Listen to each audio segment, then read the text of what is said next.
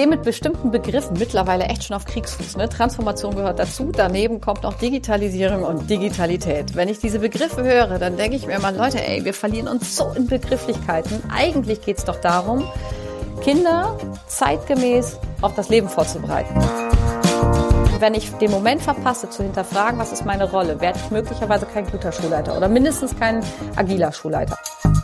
Dann muss ich halt wirklich wissen, was bedeutet denn Leadership? Und das ist nichts anderes als Verantwortung zu übernehmen. Dahingehend, dass Leute das Beste aus sich rausholen können. Auftrag Aufbruch. Der Podcast des Forum Bildung Digitalisierung. Herzlich willkommen zu dieser Episode von Auftrag Aufbruch. Wir sprechen mit Silke Müller, eine kann man ohne despektierlich zu wirken sagen, eine alte Bekannte des Forums Bildung Digitalisierung, mit der das Forum Bildung Digitalisierung wirklich schon sehr viel gemacht hat, von der wir viel lernen durften. Und so freuen wir uns auch heute drauf, über die Rolle der Schulleitung bei Schulentwicklungsprozessen, bei Transformationsprozessen zu sprechen, unter dem großen Schlagwort Digital Leadership. Silke Müller ist Schulleitung. Alles weitere stelle ich gleich nochmal vor. Silke, erstmal ganz herzlichen Dank, dass du dir die Zeit nimmst. Kannst du uns einen ersten Einblick geben, wie sieht denn Digital Leadership in echt aus? Total wild. Hallo Jöran, erstmal, ich freue mich sehr, dass ich fürs Forum dabei sein darf. Und wenn du mich fragst, was ist äh, Digital Leadership tatsächlich so im Alltag oder wie sieht das aus? dann meine ich mit total wild wirklich total wild und irgendwie ein bisschen unkoordiniert, aber fröhlich und jeden Tag kommt eine äh, neue Situation, die zu handeln ist. Ich mache dir ein Beispiel von heute Morgen, klassischer Montagmorgen. Ich komme in die mhm. Schule, habe einen klaren Plan, was der Tag so bringt, unter anderem den Podcast mit Jöran. Äh, zeitgleich stehen hier aber schon Schülerinnen und Schüler vor der Tür, die äh, in einem leichten Chaos sich versammelt haben und eine Situation vorgetragen haben, die es zu klären galt. Parallel kommen dann Lehrkräfte, die irgendwas wollen und der Vormittag begann nicht mit dem ersten Kaffee wie geplant, sondern tatsächlich darin, äh, Krisensituationen zu managen. Und das ist zwar nicht richtig Digital Leadership, aber wenn wir mal Digital streichen und davon ausgehen, dass es irgendwie da was damit zu tun hat, Licht ins äh, Dickicht für, für ganz, ganz viele Leute zu bringen und nach Wegen zu suchen und so ein bisschen forschend und entdeckend zu gucken und zu sagen, Leute, hier geht's lang, hier können wir mal probieren, dann verstehe ich das unter Leadership. Einfach ein bisschen voranzugehen und vielleicht als erster in Fallen tippen, äh, bevor ich die anderen rein latschen, wie man hier so schön sagt, äh, lasse. Mhm. Wir werden das jetzt nochmal von allen Seiten beleuchten, das Thema. Davor jetzt die versprochene Vorstellung zu deiner Person. Ähm, du bist Schulleiterin, habe ich schon gesagt, von der Waldschule Hatten. Da sind jetzt zwei Sachen erklärungsbedürftig, Waldschule und Hatten. Also mhm. auf der Landkarte, für, wahrscheinlich wissen die allermeisten schon, wo das ist, aber für die wenigen, die es nicht wissen, man geht auf der Landkarte nach Bremen und dann mit dem Zeigefinger noch ein bisschen nach Westen, dann ist man schon in Niedersachsen. Richtig. Und äh, hat einen Ort gefunden mit 14.000 Einwohnerinnen. Das heißt, mein Bild ist nicht gerade großstädtisch geprägt. ähm, nee, was, eher sehr ländlich. was dadurch noch ähm, ähm, veranschaulicht wird, dass das ja Waldschule heißt, weil die Schule so am Rande des Ortes und damit auch am Rande des Waldes liegt. Richtig. Und du hast mal gesagt, ich habe ein, ein tolles Porträt von dir im Tagesspiegel gelesen, dass du ein sehr dörflicher Mensch, der das Landleben liebt, bist. Ja. Fühlst du dich richtig zitiert? Nein, das stimmt tatsächlich. Also ich bin so eine Landpomeranze. Ich habe ähm, tatsächlich in äh, Fechter angefangen zu studieren. Das ist hier in Niedersachsen. Und dann habe ich einen Ausflug nach Augsburg gemacht und habe dort studiert, weil ich mal gucken wollte, was die Bayern denn so besser können. Ich finde, die können gar nichts besser als wir. Da sieht man auch schon mal wieder, wir machen alles gleich. Und dörflich bin ich insofern, weil ich bin wirklich echte Niedersächsin und es gibt im Niedersachsenlied so eine, so eine Textstelle, die heißt Sturmfest und Erdverwachsen. Das hilft übrigens beim Leadership-Gedanken total.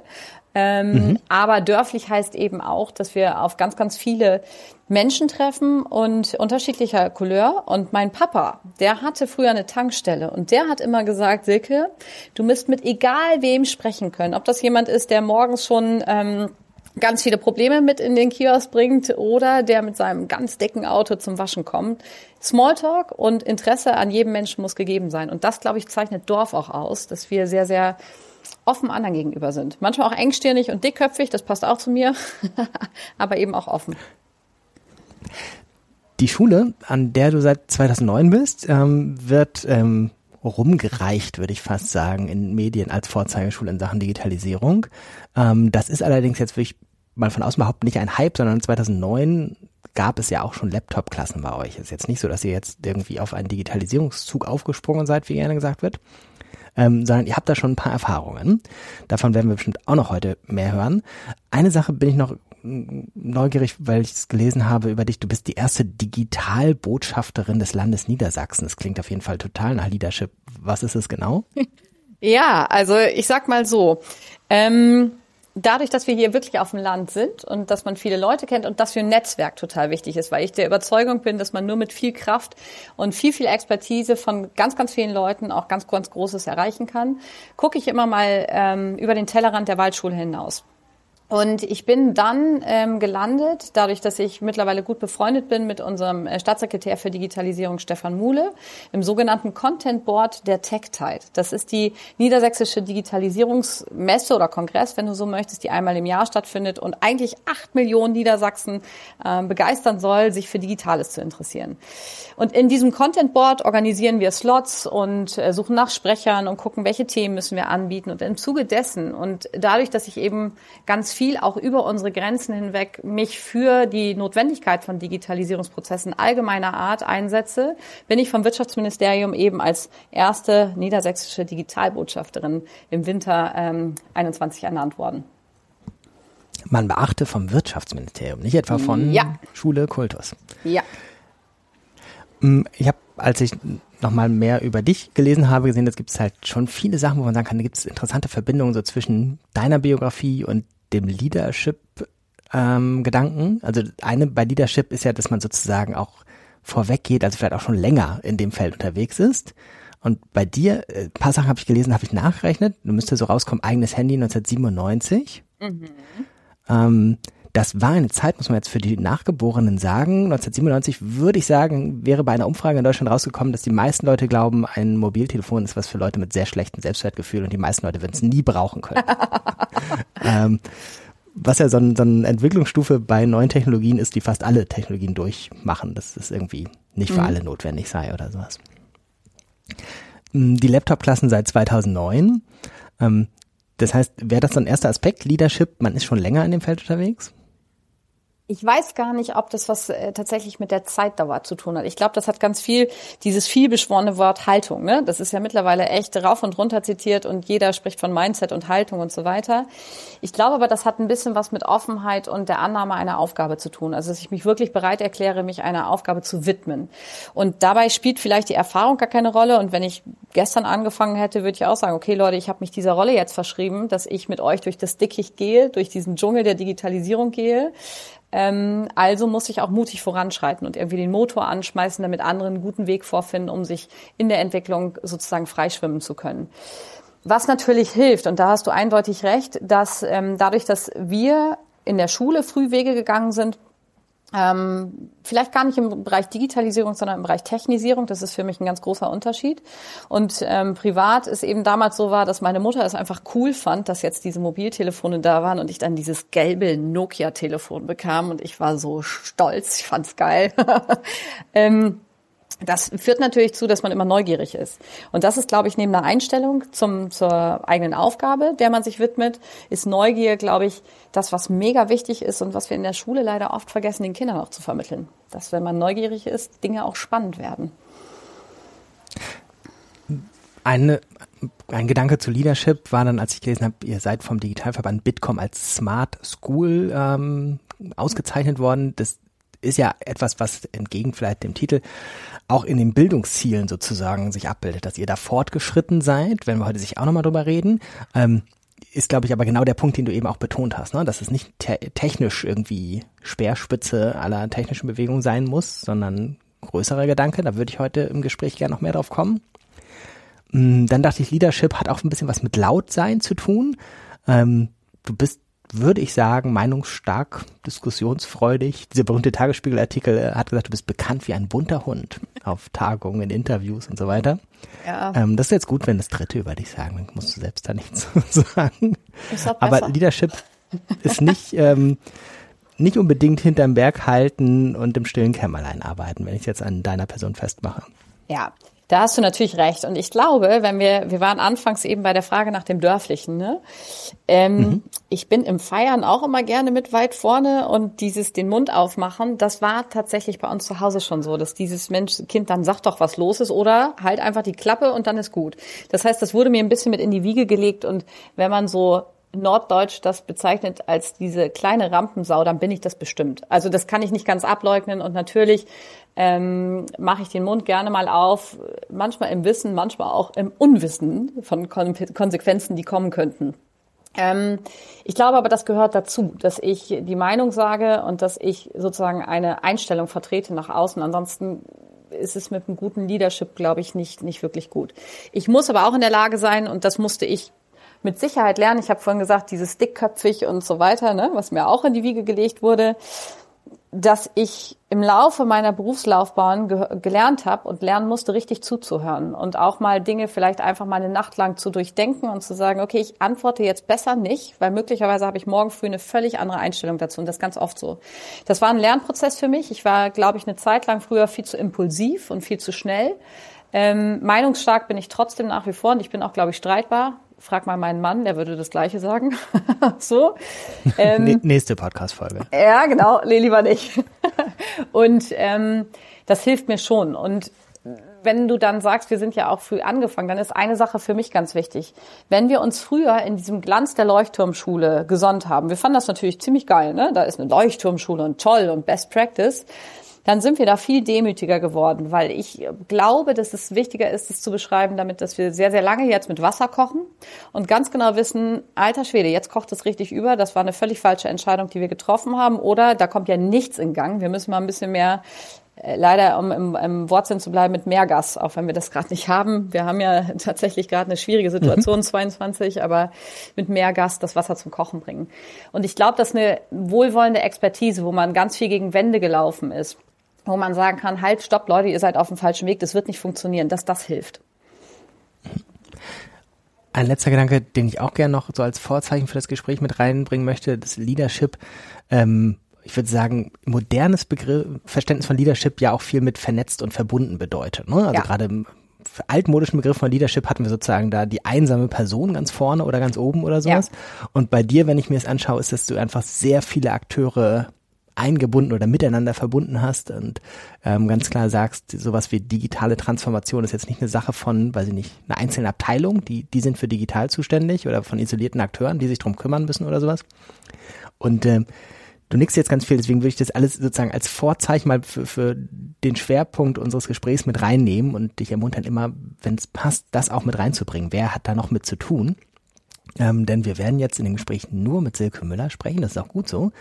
Ähm, und gleichzeitig aber rauskriegen wollen, ähm, was bedeutet Leadership in so einem, weiß ich nicht, Netzwerkgedanken oder sowas. Das ist, glaube ich, auch total, total wichtig, dass du ähm, darauf eingehst, denn ich betrachte meine Funktion tatsächlich immer in Abhängigkeit mit allen, mit denen ich zusammenarbeite. Und wenn wir sprechen zum Beispiel auch nicht von der Schulleitung, wir sprachen in der Corona-Zeit, haben wir uns Chaos Corona Club der, der Waldschule genannt sozusagen, weil wir immer irgendwie das Chaos managen mussten.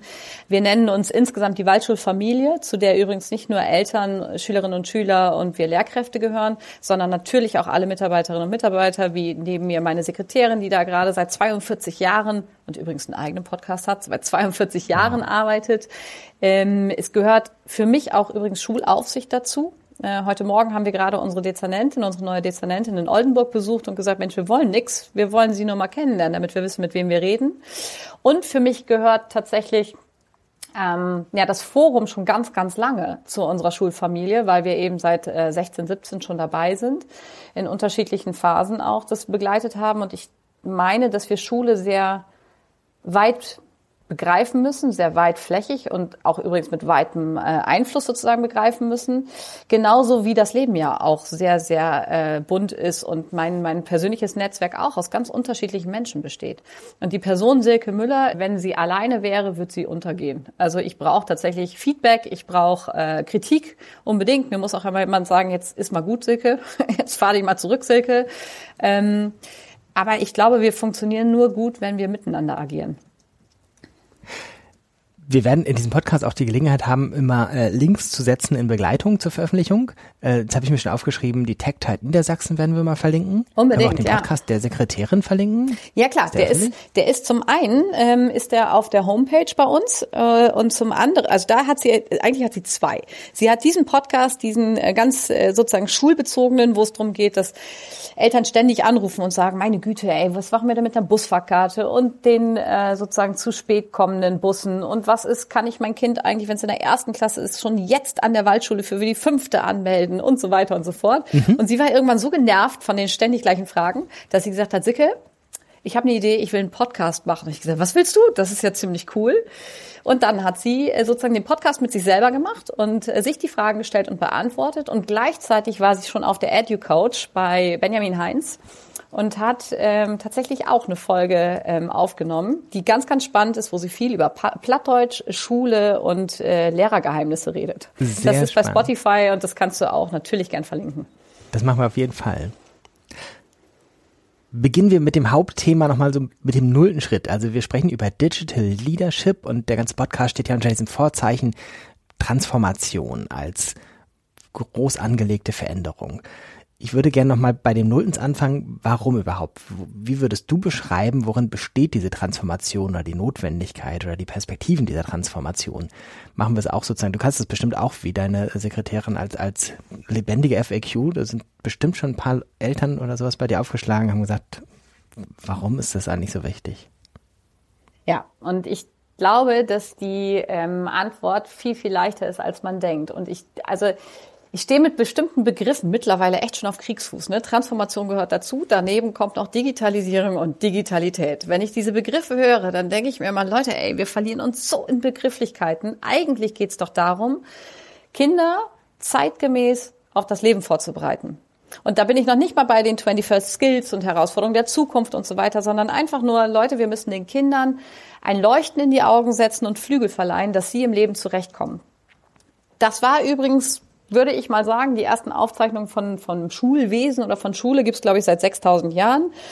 Und äh, leider arbeiten wir in einem System, das eher, darauf kommen wir vielleicht auch nochmal, einer charmanten Ruinenverwaltung gleicht und 200 Jahre alt ist, aber vielleicht etwas überdacht werden müsste. Nichtsdestotrotz ist der Ansatz immer, Kinder vorzubereiten auf das, was kommt dass diese Komplexität dessen, auf was wir vorbereiten, deutlich zugenommen hat. Da sind wir uns, glaube ich, alle einig. Und für mich spielt dabei eine große Rolle nicht nur, dann könnten wir ja zurückgehen, keine Ahnung, 84 oder wann war dieser Spiegelartikel mit äh, mhm. Computer revolutionieren den Unterricht. Ähm, dann könnten wir ja weit zurückgehen. Ich glaube, dass nicht nur das Internet, sondern insbesondere soziale Netzwerke das Miteinander verändern und uns vor völlig neue Herausforderungen stellen. Dazu kommt künstliche Intelligenz natürlich, die in meinen Augen schon längst ein Mitglied unserer Gesellschaft ist, ohne dass wir dieses Mitglied willkommen geheißen haben oder überhaupt mal kennenlernen wollen. Und wenn man diese ganze Komplexität betrachtet, wie sich Gesellschaft verändert, also tatsächlich transformiert, wie sich wirtschaftliches Leben, industrielles Leben transformiert, dann ist es die ureigenste Aufgabe von Schule, sich dem zu stellen. Und es ist keine Frage, ob wir das tun. Für mich wird viel zu viel darüber diskutiert, ähm, ja, ob wir jetzt das Mehrwert nennen wollen oder nicht. Axel Krommer wird sich bedanken, wenn ich schon wieder eine Mehrwertdebatte aufmache. Darum geht's mir überhaupt nicht. Sondern es geht, glaube ich, darum, dass wir eine verdammt nochmal eine Verpflichtung haben, die Kinder vorzubereiten. Und das hätten wir schon vor zehn Jahren deutlich schneller machen müssen als jetzt. Jetzt steht das Metaversum vor der Tür und wir sagen wieder, ach ja, lass die mal machen, alles Quatsch. und laufen den Dingen hinterher. Und das ist eine große Gefahr, dass wir hinter diesem vielbeschworenen Begriff Transformation nicht erkennen, wie dringend eigentlich die Aufgabe ist und wie sehr wir unsere Kinder sonst verlieren und sie nicht fit machen für eine Zukunft, die anders ist als unsere. Kannst du beschreiben, was das ausmacht, dieses andere? Ja, also ich ähm, glaube, dass sich das, das äh, menschliche Miteinander verändert hat. Und Jetzt kann man mir unterstellen und sagen, Mann, Silke, du mal mit deinen sozialen Netzwerken und eine Faszination des Grausamen gab es doch schon immer. Ja, logisch gab es das und natürlich gab es auch immer eine menschliche Härte und menschliche Abgründe und so weiter. Die Möglichkeit, diese, nennen wir es mal menschlichen Abgründe und das ähm, menschliche Gegeneinander äh, in der Welt zu verbreiten, ist natürlich durch das Netz und soziale Netzwerke deutlich einfacher geworden und das verändert. Wenn ich früher einen Streit hatte, blieb der immer in meinem kleinen Kreis und der war auch irgendwann aufgelöst und dann konnte es relativ konsequenzfrei weiter nach vorne gehen. und ich konnte wieder ganz normal miteinander äh, ins Gespräch eintreten. Das kann ich jetzt nicht mehr, weil ich ganz oft Wege einfach mir verbaut habe, zum Frieden zurückzufinden. Und wenn ich beschreiben soll sozusagen, was sich denn miteinander verändert, ist, dann glaube ich, dass wir sehr verroht sind, sehr anonym miteinander umgehen und immer intoleranter werden. Weil jeder, der eine laute Meinung hat, die nicht unbedingt ähm, in Frage gestellt wird oder man sich nicht traut, die in Frage zu stellen, gleich zum Wissensvermittler wird. Und das finde ich eine große Gefahr, dass Meinung mittlerweile zu Wissen wird. Jetzt nehmen wir mal deine Rolle dazu, Digital Leadership, ähm, aus Sicht von Schulleitung. Jetzt, äh, vorhin habe ich gesagt, kannst du es auf eine Minute begrenzen? Jetzt können wir uns mehr Zeit dafür nehmen. Was, was gehört dazu? Also ich glaube, um, um diese Frage zu beantworten, müssen wir ein bisschen tiefer in das Bild einer Schulleitung gucken, was sie eigentlich tun. Ähm, und eine große Problematik ist, dass ich als Lehrkraft eigentlich angetreten bin, mal Kinder fit zu machen für die Zukunft oder zumindest nach Lehrplänen zu unterrichten, egal wie agil ich mich jetzt selber gerade betrachte. Insbesondere hoffe ich aber, dass jede Lehrkraft natürlich angetreten ist, weil sie gerne mit Kindern umgeht. Also Kinder zu lieben und eine Affinität im Umgang mit Kindern und Jugendlichen zu haben, gehört für mich dazu. Wenn Kinder immer nur nerven, in den eigenen Augen sollte man sich wirklich Gedanken machen, ob der Job noch der richtige ist. So und wenn ich Lehrkraft war und wir alle, wir Schulleitung sind ähm, mit diesem Sinn mal angetreten, waren Lehrkräfte und haben uns dann irgendwann entschlossen, aus was für Gründen auch immer, zu sagen, hey, äh, mitorganisieren und mitgestalten macht irgendwie Spaß und macht Sinn. Dann bewirbt man sich auf diese sogenannten ausgeschriebenen Schulleitungsstellen mit einem Prozedere, was sicherlich von Bundesland zu Bundesland ein bisschen abweichend ist, aber in Niedersachsen ist es so, man bewirbt sich auf eine Stelle, man bekommt eine Überprüfung, man wird dann irgendwann ernannt und dann sitzt man im Büro des Schulleiters und sagt sich, wow, und jetzt, das ist ja spannend, jetzt bin ich hier, jetzt bin ich oben, super. Ähm, erhebe sozusagen die Hand und sage, ich habe es geschafft. Dass die Arbeit dann mich erstmal überrollt, das muss man verstehen, denn wir haben keinen Kurs, der vorab sagt, das und das werden deine Aufgaben sein. Also es gibt keine ganz genaue Arbeitsplatzbeschreibung im Sinne von das hast du als Schulleiter jeden Tag zu tun und als Schulleiterin. Wir haben zwar einen begleitenden Kurs, einen sogenannten Schulleitungsqualifizierungskurs vom, vom ähm, Land, der gestellt wird und an dem wir auch teilnehmen müssen. Das ist auch gut so. Aber der kommt eigentlich ehrlich gesagt ein bisschen spät. Also bin ich erstmal so ein bisschen Einzelkämpfer ich finde mich dann rein, ich weiß, okay, da ist ganz viel Organisation im Sinne von Verwaltungsarbeit und wirklich stupideste bürokratische Verwaltungsarbeit. Statistiken machen, Lehrereinsatz, dann denkt man, oh, ihr könnt doch Lehrer einstellen. Ja, können wir, aber tatsächlich ist es so, dass wir aus einer Liste gucken müssen, die uns zur Verfügung gestellt wird und dann auch noch sagen müssen, okay, ist da noch jemand, der zehn Stellen weiter oben steht, dann müssen die erstmal berücksichtigt werden und so weiter. Dann geht es in Niedersachsen tatsächlich auch um eine gewisse Art von Haushalts- und Finanzverwaltung, weil wir hier das äh, sogenannte System der eigenverantwortlichen Schule haben und eine größere Entscheidungsbefugnis, als das in anderen Bundesländern ist. Also ich könnte jedem anderen Bundesland nur sagen, hey, übernehmt dieses System der eigenverantwortlichen Schule, weil das gibt ganz viel Freiheit. Und wenn ich das verstanden habe, dass ich ganz viel Bürokratie habe, dann kann ich endlich anfangen, mich um Schulentwicklung zu kümmern. Führt aber für viele dazu, dass sie an bestimmten Stellen schon sagen, alter Schwede, das ist mir alles zu viel, weil die Bürokratie überhäuft. Ich sage das so intensiv, Joran, weil man, glaube ich, verstehen muss, warum Schulleitungen gar nicht immer so frei agieren können, wie sie es gerne möchten, weil wir so geknebelt sind durch die Bürokratie, die einerseits dazugehört. Also für mich ist es mittlerweile so, dass ich sage, das gehört dazu, es muss gemacht werden. Ich bin vielleicht auch souveräner im Umgang als jemand, der neu einsteigt. Gleichzeitig ist es aber auch so, dass das so hemmt, sich dann freischwimmen zu wollen und zu sagen, okay, was ist meine Rolle? Und wenn ich den Moment verpasse, zu hinterfragen, was ist meine Rolle, werde ich möglicherweise kein guter Schulleiter oder mindestens kein agiler Schulleiter. Und hinterfragen heißt für mich, also die Rolle zu hinterfragen, was möchte ich denn gerne tun? Und dann übernehme ich plötzlich Verantwortung und sage, okay, ich möchte ein Schiff irgendwie in die richtige Richtung bringen. Und bei uns ist es ein ziemlicher Kahn. Das dauert ein bisschen, bis der sich dreht. Da muss man ganz viel Arbeit haben. Das geht beim Schnellboot, bei einer kleinen Schule natürlich schneller. Allerdings ist da der Tank auch eher leer. Also wenn wir uns mal drehen, dann drehen wir uns nachhaltig und richtig äh, cool in die richtige Richtung. Und dann beginne ich mich sozusagen diesem Gedanken Leadership zu nähern. Und ich bin mir ziemlich sicher, wir haben 40.000 Schulen äh, in, in diesem Schuljahr in unserem Land oder ungefähr 40.000 Schulen, dass wenn du mit dem Begriff Leadership an ganz viele äh, Schulleitertüren klopfen, dass sie sagen, was will der Jöran denn jetzt von mir? Was? Ich bin Schulleiterin. Geh mir weg mit diesen Anglizismen. Und dann muss ich halt wirklich wissen, was bedeutet denn Leadership? Und das ist nichts anderes als ähm, Verantwortung zu übernehmen in meiner, in meinen Augen. Und zwar Verantwortung dahingehend, dass Leute das Beste aus sich rausholen können. Das heißt, ich habe in meinem Kollegium äh, durchaus die Menschen, die eher den, den bürokratischen Hintergrund haben und sagen, ich möchte einfach nur unterrichten und ich möchte mein Tageswerk tun und das macht mir Spaß, aber ich bin jetzt nicht so der kreative Entwickler. Da muss ich ihm die Wege genauso e-, e-, ebnen wie meiner Kollegin, die zum Beispiel sagt, oh, Sick, ich habe mega coole Ideen und bei ihr zum Beispiel weiß, okay, die sprüht vor Kreativität, möglicherweise bleibst du mit der Nachhaltigkeit und der sozusagen der ähm, ordnungsgemäßen Arbeit ein bisschen auf der Spur. Da muss ich auch gucken, wie ich ihr helfen kann. Das heißt, dieser Leadership-Gedanke erwächst, glaube ich, wenn ich mich positionieren konnte und wenn ich weiß, okay, das sind meine Aufgaben in der Schule und wenn ich endlich begreife, ich muss Verantwortung übernehmen. Und dann fördere ich und fordere ich die Leute. Und dann bin ich im Gedanken des Leaderships für mich, Motor anzuschmeißen, Wege zu ebnen, angekommen. Das mhm. war jetzt lang, ne? Ja, aber lass uns ruhig nochmal das mehr vertiefen, weil ähm, ich gerade dachte, das ist ja tatsächlich eine strukturelle Frage, die jetzt nicht nur auf Digitalfragen äh, passt, aber genau. vielleicht auch genau dafür wichtig ist. Ähm, Im September 2022 hatte, äh, es gab einen kleinen Artikel in der Zeit von Thomas de Maizière von der Telekom Stiftung, jetzt muss ich mal gucken, Vorstandsvorsitzender vermutlich, ähm, Telekom Stiftung, die auch für das Forum Bildung Digitalisierung als Trägerin von zentraler Bedeutung ist, äh, Vorsitzender der Deutschen Telekom Stiftung, ja. Und der hatte äh, dafür plädiert, dass Schulen standardmäßig Doppelspitzen bekommen, äh, dass es eine Schulleitung gibt, die sich auf das pädagogische Geschäft konzentriert und eine für, weiß ich nicht, wie, wie es hieß, bei, bei, er hatte den Vergleich mit, mit Krankenhäusern, wo es eine kaufmännische Leitung gibt und sowas. Und ähm, da würde mich deine Einschätzung interessieren. Ist es ein Modell, was du für Schulleitung insgesamt siehst, dass es sozusagen in einer breiter aufgestellten Schulleitung ähm, Personen gibt, die keinen oder weniger pädagogischen Hintergrund haben und so eine Arbeitsteilung?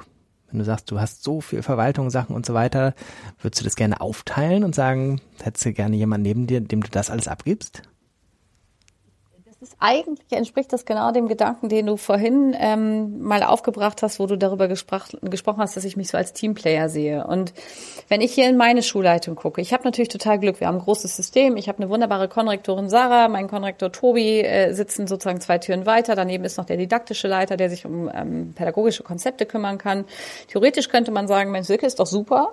Du kannst ja delegieren und ähm, kannst dich auf die Sachen konzentrieren, die du machen willst das ist nicht so einfach. Und es wäre auch nicht nur damit getan, dass mir jetzt jemand eingestellt wird, der gesagt wird, es wird der Bürokratiekram dir abgearbeitet, weil ganz vieles miteinander verzahnt ist. Man kann es nicht getrennt voneinander sehen. Und das ist gut gedacht im Sinne von wir unterstützen und geben Ressourcen in die Schule, ist aber gleichzeitig zu einseitig gedacht, weil dadurch nicht ganz genau umschrieben wird, wie komplex das System Schule geworden ist. Das heißt, ich, wenn, ich mache dir mal ein Beispiel. Ich habe, es gibt in Niedersachsen Erlasse in diesem, beziehungsweise schon im letzten Schuljahr, ähm, Bildung für nachhaltige Entwicklung und der Erlass Demokratieerziehung. Jetzt könnte ich sagen, alles klar, die Verwaltungsaufgabe dahinter ist, dafür zu sorgen, dass alle Lehrkräfte das gelesen haben tja, das kann ich tun, das kann ich mir abhaken lassen und dann kann ich es irgendwo hinheften oder ähm, sozusagen auf dem Server ablegen. Da ist die Verwaltungsarbeit ja eigentlich getan. Das ist übrigens auch eine große Kritik äh, für mich an viel Konzeptarbeit. Ich habe ein Konzept und dann liegt es irgendwo und dann ist gut. Aber es geht ja darum, das, was da steht, zu verinnerlichen, zu lesen, zusammenzufassen. Das kann auch meinetwegen auch der bürokratische Prozess sein aber das dann anzuwenden für den Bereich Schulentwicklung. Und das betrifft übrigens Demokratieerziehung genauso wie ähm, Medienbildungskonzepte. Schwieriges Thema, dazu sollten wir nachher auch nochmal was sagen zu diesen Medienbildungskonzepten. Ähm, das heißt, mir wäre nicht geholfen, hätte ich hier jetzt einen Verwaltungsmenschen sitzen. Da wäre ich lieber dafür, okay, bitte, jede Schule braucht fest zwei Sekretärinnen. Die werden nämlich mit so viel Arbeit belastet, ähm, was sie abarbeiten müssen, sei es durch Gespräche über von Eltern, durch sozusagen das, was äh, im Mailverkehr reinkommt, wo sie schon filtern oder vorfiltern müssen. Das wäre viel, viel wichtiger, dass äh, wirklich diese Administration im, im Büro, die mir zuarbeiten, entlastet wird. Ich selber muss mich ehrlich gesagt so in meinem Team aufstellen, dass ich ersetzbar bin. Und so halten wir es bei uns an der Schule. Das heißt, wir haben mal Montagsrunden, wo auch der didaktische Leiter genau weiß, was sind die neuen schulrechtlichen Erkenntnisse, die uns vielleicht das Genick brechen könnten bei dem, was wir gerade vorhaben. Die Konrektorin muss immer im Bild sein und der Konrektor auch bei allen Schritten, die wir tun. Und ich glaube, dieser Gedanke ist wichtig, dass wir eher Schulleitungen stärken, dadurch, dass möglicherweise personelle Kraft dazu kommt, aber nicht unbedingt in der Aufgabenzuschreibung. Das finde ich sehr einseitig gedacht und möglicherweise hemmt das mehr. Wir wollen uns ja gerade öffnen und viel mit anderen sozusagen im Austausch sein. Mhm. Aber ich möchte nicht, dass die Telekom jetzt böse auf mich ist, weil tatsächlich ist es doch so, dass der Ansatz gut ist, zu sagen, wir müssen Schulleitung stärken.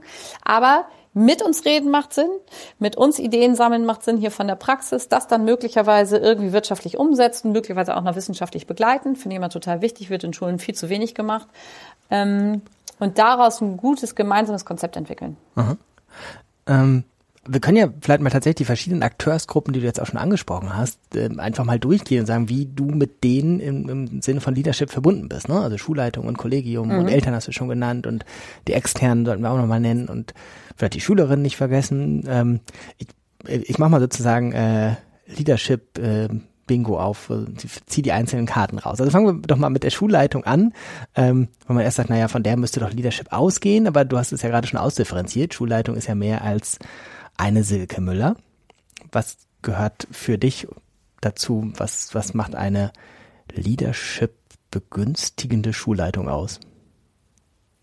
Dass ich Aufgaben vertrauensvoll auch abgebe, ohne sozusagen, ich muss nicht die Kontrolle abgeben und ich muss halt mich schützend vor meine Mannschaft stellen können und sagen können, okay, ich vertraue euch und wenn das irgendwie schief geht, dann ist es nicht schlimm. Am Ende stehe ich noch vor euch, euch kann nichts passieren. Das heißt, das ist ganz oft in unserem Job ist, glaube ich, ganz viel Angstbehaftung irgendwie ein Thema. So, was passiert denn, wenn ich was falsch mache? Und was passiert, vielleicht ist es in jedem Job so, aber ich spreche jetzt mal von unserem Job.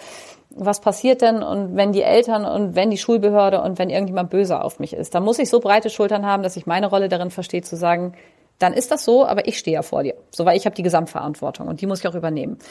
Und ich glaube aber, dass es mega wichtig ist, ähm, Menschen zuzutrauen, dass sie tolle Dinge machen können und Talente zu erkennen und auch Leidenschaften zu erkennen. Und also, wenn ich gucke, meine, meine Kollegin Sarah, die ist super gut und super strukturiert in ganz vielen Dingen, wo ich mir denke, okay, da bin ich eher so ein Chaosmensch. Und wenn es darum geht, dass ich sage, Sarah, kannst mal Elternsprechtag organisieren, dann macht sie das aber dann ist es auch so gelebt, äh, Team hier bei uns, dass sie das nicht alleine macht, sondern dass sie dann vom Digitalteam jemand dazu holt und sagt, wer macht das, wer macht jenes. Unsere Schulassistentin sorgt dann dafür, dass alle Eltern informiert werden und auch sie geht dann diese Schritte des Teamgedankens. Und ich bin nicht gut in allem, aber ich glaube, ich habe einen guten Überblick, was zu tun ist und wo gerade in der Schule sprichwörtlich was leckt oder tatsächlich auch was leckt, weil die Schule bei uns ist 70 Jahre alt, da ist immer mal irgendwas los ich bin, glaube ich, gut darin zu spüren, wenn eine Stimmung umschlägt oder wenn es jemandem nicht gut geht. Und das alles gehört halt in meine Verantwortung, in mein Ressort. Aber abgeben können ist mega wichtig. Ich bin keine Königin. Also wir haben zwar übrigens hier Kronen. Bei mir auf dem Schreibtisch und bei Sarah auf dem Schreibtisch. Und wenn ich nicht da bin, sage ich immer hier, du hast die Krone. Und dann kriegt sie auch die Spielzeugkrone. Aber das ist nicht wichtig. Also es ist wirklich daran, glaube ich, Menschen zu befähigen, dass sie echt Bock haben zu arbeiten, dass sie Lust haben, ihre Gedanken zu formulieren und sich auch ausprobieren. Und kann nicht mehr als schief gehen. Mhm. Dann wissen wir, okay, diese Wand war nicht gut. Äh, wie, wie seid ihr als Schulleitungsteam aufgestellt? Es gibt jetzt Sarah, die ist was? Also, ich bin äh, sozusagen, mein Name ist tatsächlich Oberschuldirektorin und sie ist stellvertretende Oberschuldirektorin. Mein Konrektor heißt zweiter Konrektor, warum auch immer. Der Titel ist tatsächlich zweiter Konrektor. Und dann gibt es noch ähm, Hauke Behrens, den didaktischen Leiter. Mhm. Und originär übrigens schulrechtlich ist die Schulleitung nur die Schulleiterin und die Stellvertreterin. Das sind sozusagen vom, vom Rechtsbezug die wirkliche Schulleitung, das ist ja totaler Quatsch. Nur man muss es einmal der, der Vollständigkeit halber wahrscheinlich erwähnen oder auch nicht. Aber mhm. so ist es. Und wie, wie, wie arbeitet ihr als Schulleitungsteam de facto? Ist das jetzt so, dass man, ähm, weiß ich nicht, wie du gesagt hast, stark arbeitsteilig arbeitet? Oder sitzt dieses Team andauernd zusammen? Ist das eine demokratische Sache? Also in erster Linie arbeiten sehr fröhlich und sehr humorvoll miteinander und die Montage beginnen mit, na, wie war das Wochenende? Hast dich gut erholt? Wenn man weiß, der eine war auf einer Feier oder was auch immer. Also es ist immer wirklich Smalltalk behaftet erstmal. Übrigens bei allen. Unsere Sekretärinnen sitzen ja zwischen uns und auch da ist es so. Also wir haben einen ganz fröhlichen und, und ähm, wirklich netten Umgangston miteinander. Und wenn du fragst, wie die Arbeitsprozesse sind, dann hat jeder schon so seinen Kernbereich. Also wenn ich das mal beschreibe bei den Konrektoren, die machen Stundenplan, Vertretungsplan als originäre Aufgabe. Und wenn ein, ein Kollege zu mir kommt und sagt, Silke, hier, was ist mit dem Stundenplan in der Klasse XY oder mit meinem Stundeneinsatz, dann mische ich mich auch nicht ein. Ne? Dann übergebe ich das und sage, pass mal auf, du weißt, das ist nicht mein Verantwortungsbereich. Da haben Sarah und Tobi die sprichwörtliche Krone auf und die dürfen dann auch alles entscheiden. Also da ist es nicht so, dass die sich rückkoppeln müssen, sondern dann ist die Verantwortung übertragen. Finde ich mega wichtig. Ne? Und ähm, wir haben schon unsere autarken Bereiche, aber wir sind ganz oft entweder in den, diesen, man kann schon sagen, wirklich konspirativen Treffen, wo wir einfach die, die Woche durchplanen. Wir sind ein großes System, man muss einmal sich abstimmen und sagen, was liegt eigentlich an diese Woche, an was müssen wir denken. Und dann ist es aber so, wenn du dir vorstellst, wir sind hier alle auf einem Flur, dass man nach dem Telefonat, was einen erfreut oder total aufgeregt hat, einfach mal das Zimmer wechselt und sagt, so Leute, ich muss euch was erzählen. Oder man einfach mal so ins äh, Schnacken kommt und sich was erzählt oder wie auch immer. Das heißt, eigentlich sind wir so ein bisschen auch wie die Fraggles, die hier wild durch die Gegend hüpfen, haben das Prinzip der offenen Türen. Also auch jeder Kollege und jeder Schüler kann zu jeder Zeit kommen. Und wenn es mal nicht passt, dann sagt man, Mensch, kannst du gleich nochmal wiederkommen? Ich bin gerade im Telefonat oder Gespräch oder konzentriert bei der Arbeit. Also zusammengefasst, ja, jeder hat seine Aufgaben, aber wir sind schon ganz schön eng miteinander verzahnt im Austausch. Ständig. Übrigens auch 24-7. Übrigens, das vielleicht auch noch ergänzen, auch am Wochenende. Also wir haben natürlich auch Messenger-Gruppen irgendwie, wo wir uns austauschen und äh, von ähm, guten Ideen über, woran wir denken müssen. Es gibt keinen Arbeitsstopp. Das kann gesund sein oder schlecht sein. Für uns ist es eher sehr fröhlich, weil auch das ein sehr familiärer Gedanke ist. Und wo ist jetzt das Thema mit diesem Digitalisierung angehängt? Ich mache es mal so, dass ich schon weiß, was die Antwort ist. Gibt es da einen Beauftragten bei euch? Tja, also erstens ist das Thema Digitalisierung überall in dieser ganzen Schule weht der Wind dieser Digitalisierung, ob, ohne dass man sie sieht. Mhm. Fangen wir mit cool. der Schulleitung an. Danach wollen wir noch die ganzen anderen durchdeklinieren. So, also bei der Schulleitung ist es so, dass wir uns komplett als Motor betrachten für alle Prozesse. Wenn wir Ideen haben, stoßen wir sie an. Wenn zu uns jemand mit einer Idee kommt, gucken wir, wie wir es umsetzen können. Und wir haben es als ähm, Profil der Schule gesetzt und gesagt, jeder, der zu uns kommt, auch bei Neueinstellungen, muss damit leben, dass wir digital sind. Und diesem Profil muss man sich unterschreiben. Das heißt, oder ja, unter, unterwerfen ist das falsche Wort, aber dem muss man sich verschreiben. Das mhm. ist besser. Ähm, dafür sorgen wir auch dafür, dass äh, jeder Kollege geschult wird, indem wir, und dann sind wir eigentlich beim zweiten wichtigen Faktor, unserem Digitalteam, sagen, Mensch, bietet mal ein Webinar an, bietet einen Online-Kurs an, bietet eine äh, Kurzfortbildung in der Mittagspause an, in unserem sogenannten Fortbildungskarussell. Dann, ähm, ich habe es eben schon gesagt, dann geht's in die einzelnen Arbeitsprozesse, dass die Hausmeister mit einem Ticketsystem arbeiten, dass unser System mit einem Störungssystem sozusagen von iSurf unterlegt ist. Das heißt, ich könnte dir jetzt wahrscheinlich drei Stunden lang erzählen, wo wir überall digital sind, ohne dass man es merkt. Aber wichtig ist, dass unsere komplette Schule kein Konzept mehr der Digitalisierung führt, sondern einfach digital arbeitet. Und zwar zeitgemäß. So. Und ähm, die Schule, die Schulleitung ähm, im Sinne von wirklich vom Digital Leadership hat sich als Aufgabe ähm, gesetzt, immer Motor zu sein, immer Richtungsgeber zu sein, alles sozusagen wegzuschaffen, wo man sagt, wo können wir entbürokratisieren, damit die Leute kreativ arbeiten können. Ich arbeite trotzdem übrigens mit Zettel und Papier. Ne? Also ich äh, bin so digital, dass ich mir immer meinen Notizzettel noch neben anliegen habe und nicht alles auf dem iPad mache. Ich krieg's selber im Kopf noch nicht so richtig hin. Du hast eben schon ein Digitalteam erwähnt. Ja. Was oder wer ist das? Genau. Was machen die? Was haben die für Verantwortung? Also, Ehrlich gesagt hat das auch was ein bisschen mit diesem äh, Teamstrukturgedanken zu tun, den wir hier an der Schule wirklich sehr, sehr leben. Und ich glaube, für viele, die zuhören und auch fürs Forum ist der Gedanke nochmal wichtig, solche Prozesse funktionieren nie auf einzelnen Schultern. Also ich kann nicht einen Digitalbeauftragten an der Schule haben, der das alles, das, da sind wir schon bei dem Wort, was ist denn das, das alles richten soll. Ähm, wir sind zu diesem Gedanken gekommen, als wir damals 2009 angefangen haben, haben wir ja sehr in Technisierungsprozessen, das habe ich eingangs schon gesagt, gearbeitet mit den ersten Laptop-Klassen, die wir an der Schule hatten. Dann kamen iPad-Klassen dazu und irgendwann die Idee, okay, das macht keinen Sinn, das ist auch echt chancenungleich, wenn ich nur ein Jahr eine Klasse ausstatte mit Geräten und die anderen Klassen haben das Nachsehen, nur weil sich eine Lehrkraft meinetwegen bereit erklärt hat zu sagen, okay, ich probiere das mal aus. Dieses digitale Arbeiten.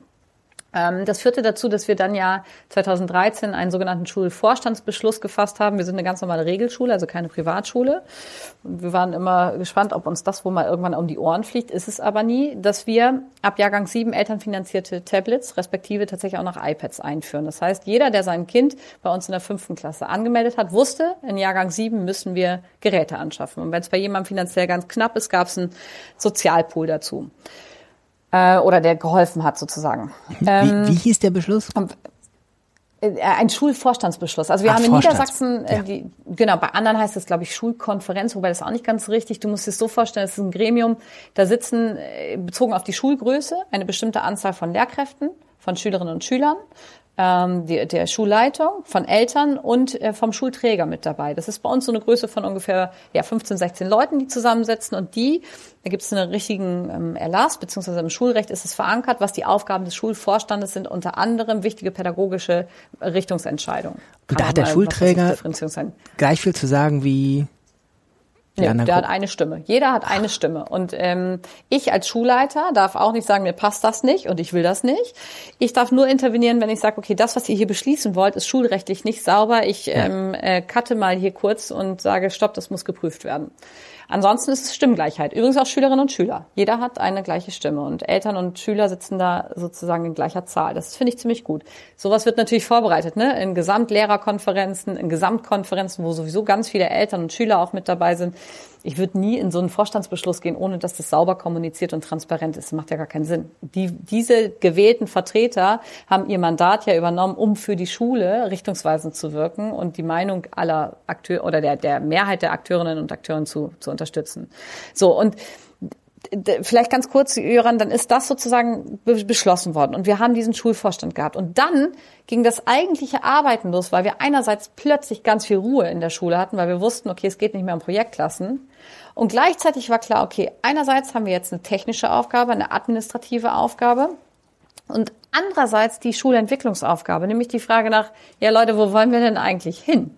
Und das kann nicht eine Person entscheiden. Und im Laufe der, der ähm, Jahre, muss man schon so sagen, haben sich Kolleginnen und Kollegen gefunden, die ein totales Engagement entwickelt haben und autodidaktisch sich in unterschiedliche Bereiche eingearbeitet haben.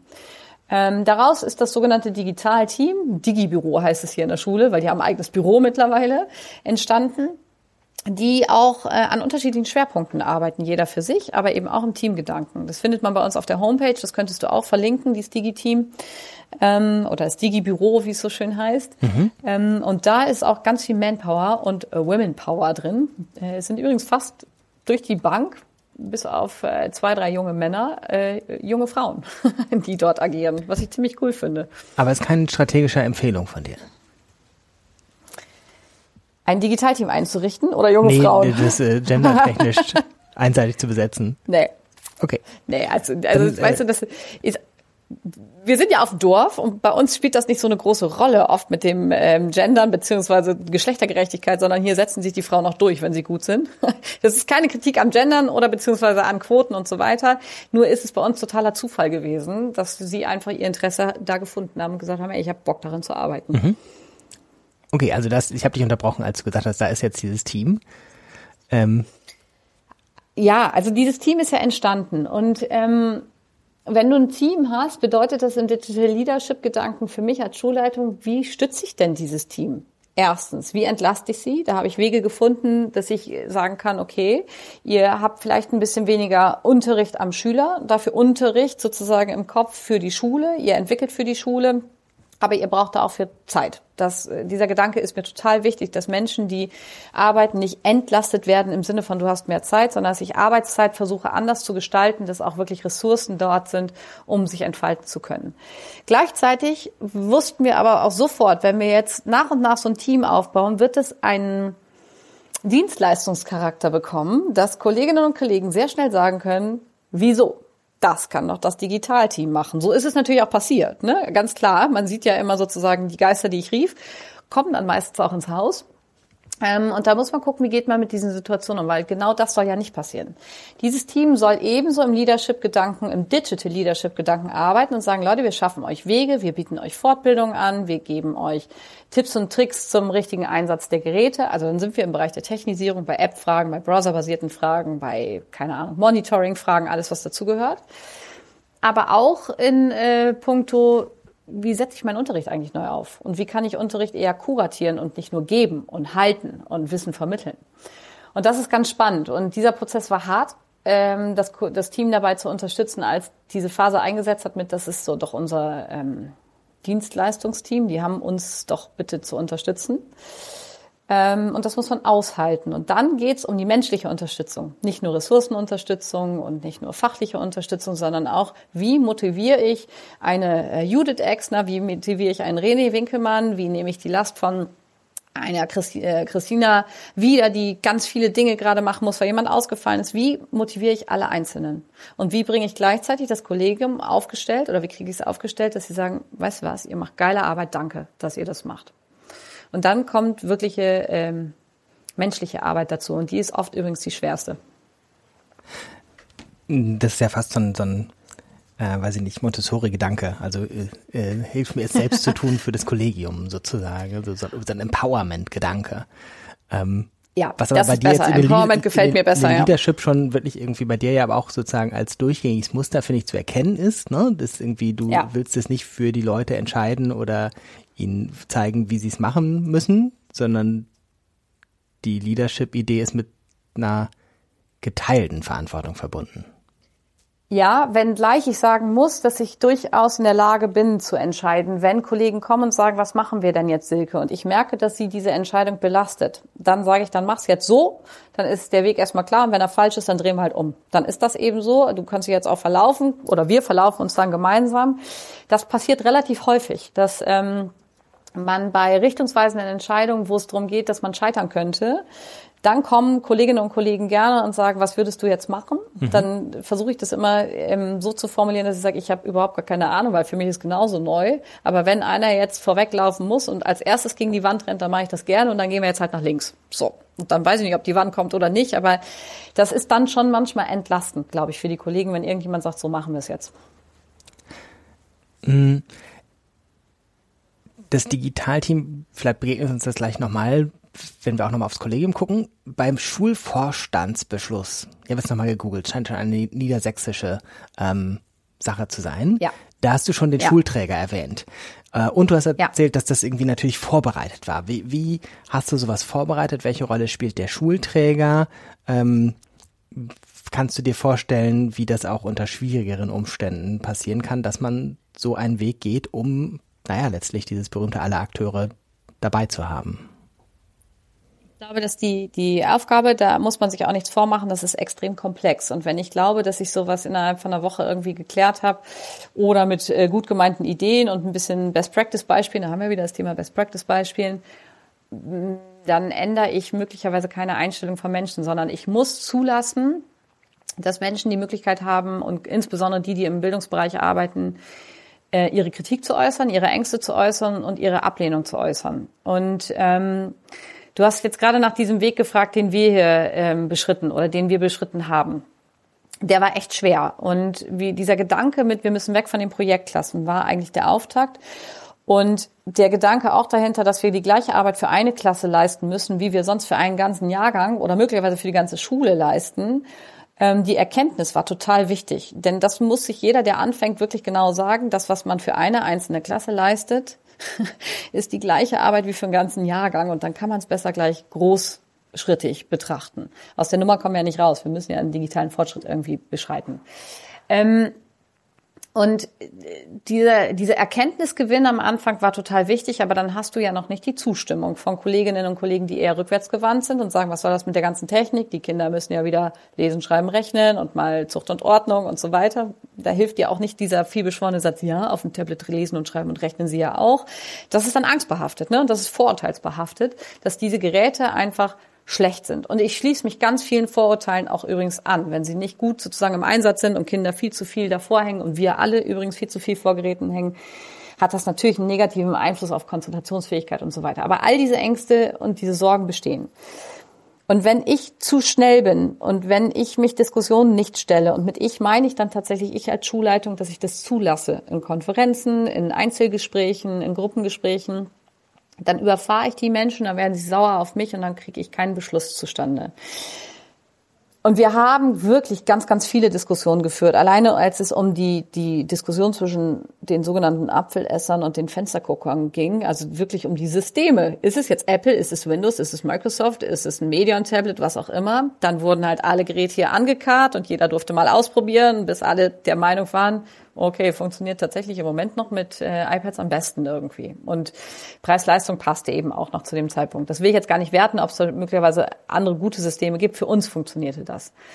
Ähm, gleichzeitig glaube ich nicht, dass du jeden Kollegen sofort überzeugen kannst, digital zu arbeiten. Und für mich ist aber schon digitale Arbeit, wenn jemand regelmäßig seine dienstlichen Mailadressen mal abruft. Und als wir das erreicht hatten und gesagt haben, juhu, alle gucken da ernsthaft rein, habe ich gedacht, geiler digitaler Prozess, hat funktioniert. Die lesen ihre dienstlichen Mails ähm, und fangen an, mit dem Schulserver, mit der Plattform iSurf eben zu arbeiten. Auch das sind digitale erste Schritte.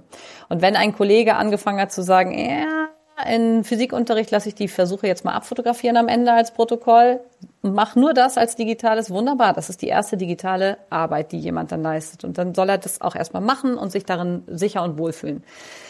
Ähm, gleichzeitig passiert es auch, dass du dich mit Leuten echt zerstreitest und richtig in die Wolle kriegst äh, zu unterschiedlichsten Dingen. Weil gerade diejenigen, und das hatten wir hier auch an der Schule, ähm, die wirklich dann digitale Vorreiter sind und Pioniere sind und möglicherweise äh, Schritte gehen, die unkonventionell sind, sich vielleicht mal anecken. Und das hatten wir hier. Das gibt dann ganz streitige Gespräche. Und das musst du irgendwie wieder zusammenführen. Und es ist Augenwischerei zu sagen, wir fangen mal an mit Digitalisierung, es ist Friede, Freude, Eierkuchen und morgen ist es geregelt. Gleichzeitig glaube ich, dass es im Moment die, mein großer Vorteil ist, wir hatten ja Zeit. Ne? 2009 war der Schrei nach Digitalisierung und übrigens auch der, es gab ja noch gar nicht so viele soziale Netzwerke, die sich Einfluss hatten, noch gar nicht so groß. Gleichzeitig ist die Krux, und jetzt kommt der Schulträger gleich ins Spiel, dass wir gar nicht mehr so viel Zeit haben, diese Prozesse so langwierig laufen zu lassen, weil die Welt ich zitiere mal meinen alten Chef, die geht ziemlich in Stücke gerade und nicht nur erst der Krieg und Corona, sondern schon davor.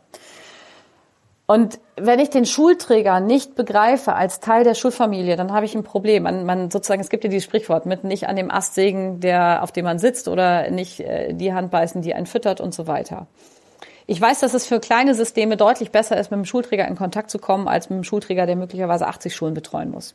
Trotzdem heißt Betreuung, dass das Menschen sind, die dahinter sitzen. Und trotzdem sind es Menschen, die, mit denen man Gespräche führen kann. Das heißt, ich kann immer besser einmal zum Telefon zugreifen und sagen, moin, ich bin Schulleiterin Silke Müller. Wer sind Sie denn und was ist denn Ihre Aufgabe für unsere Schule?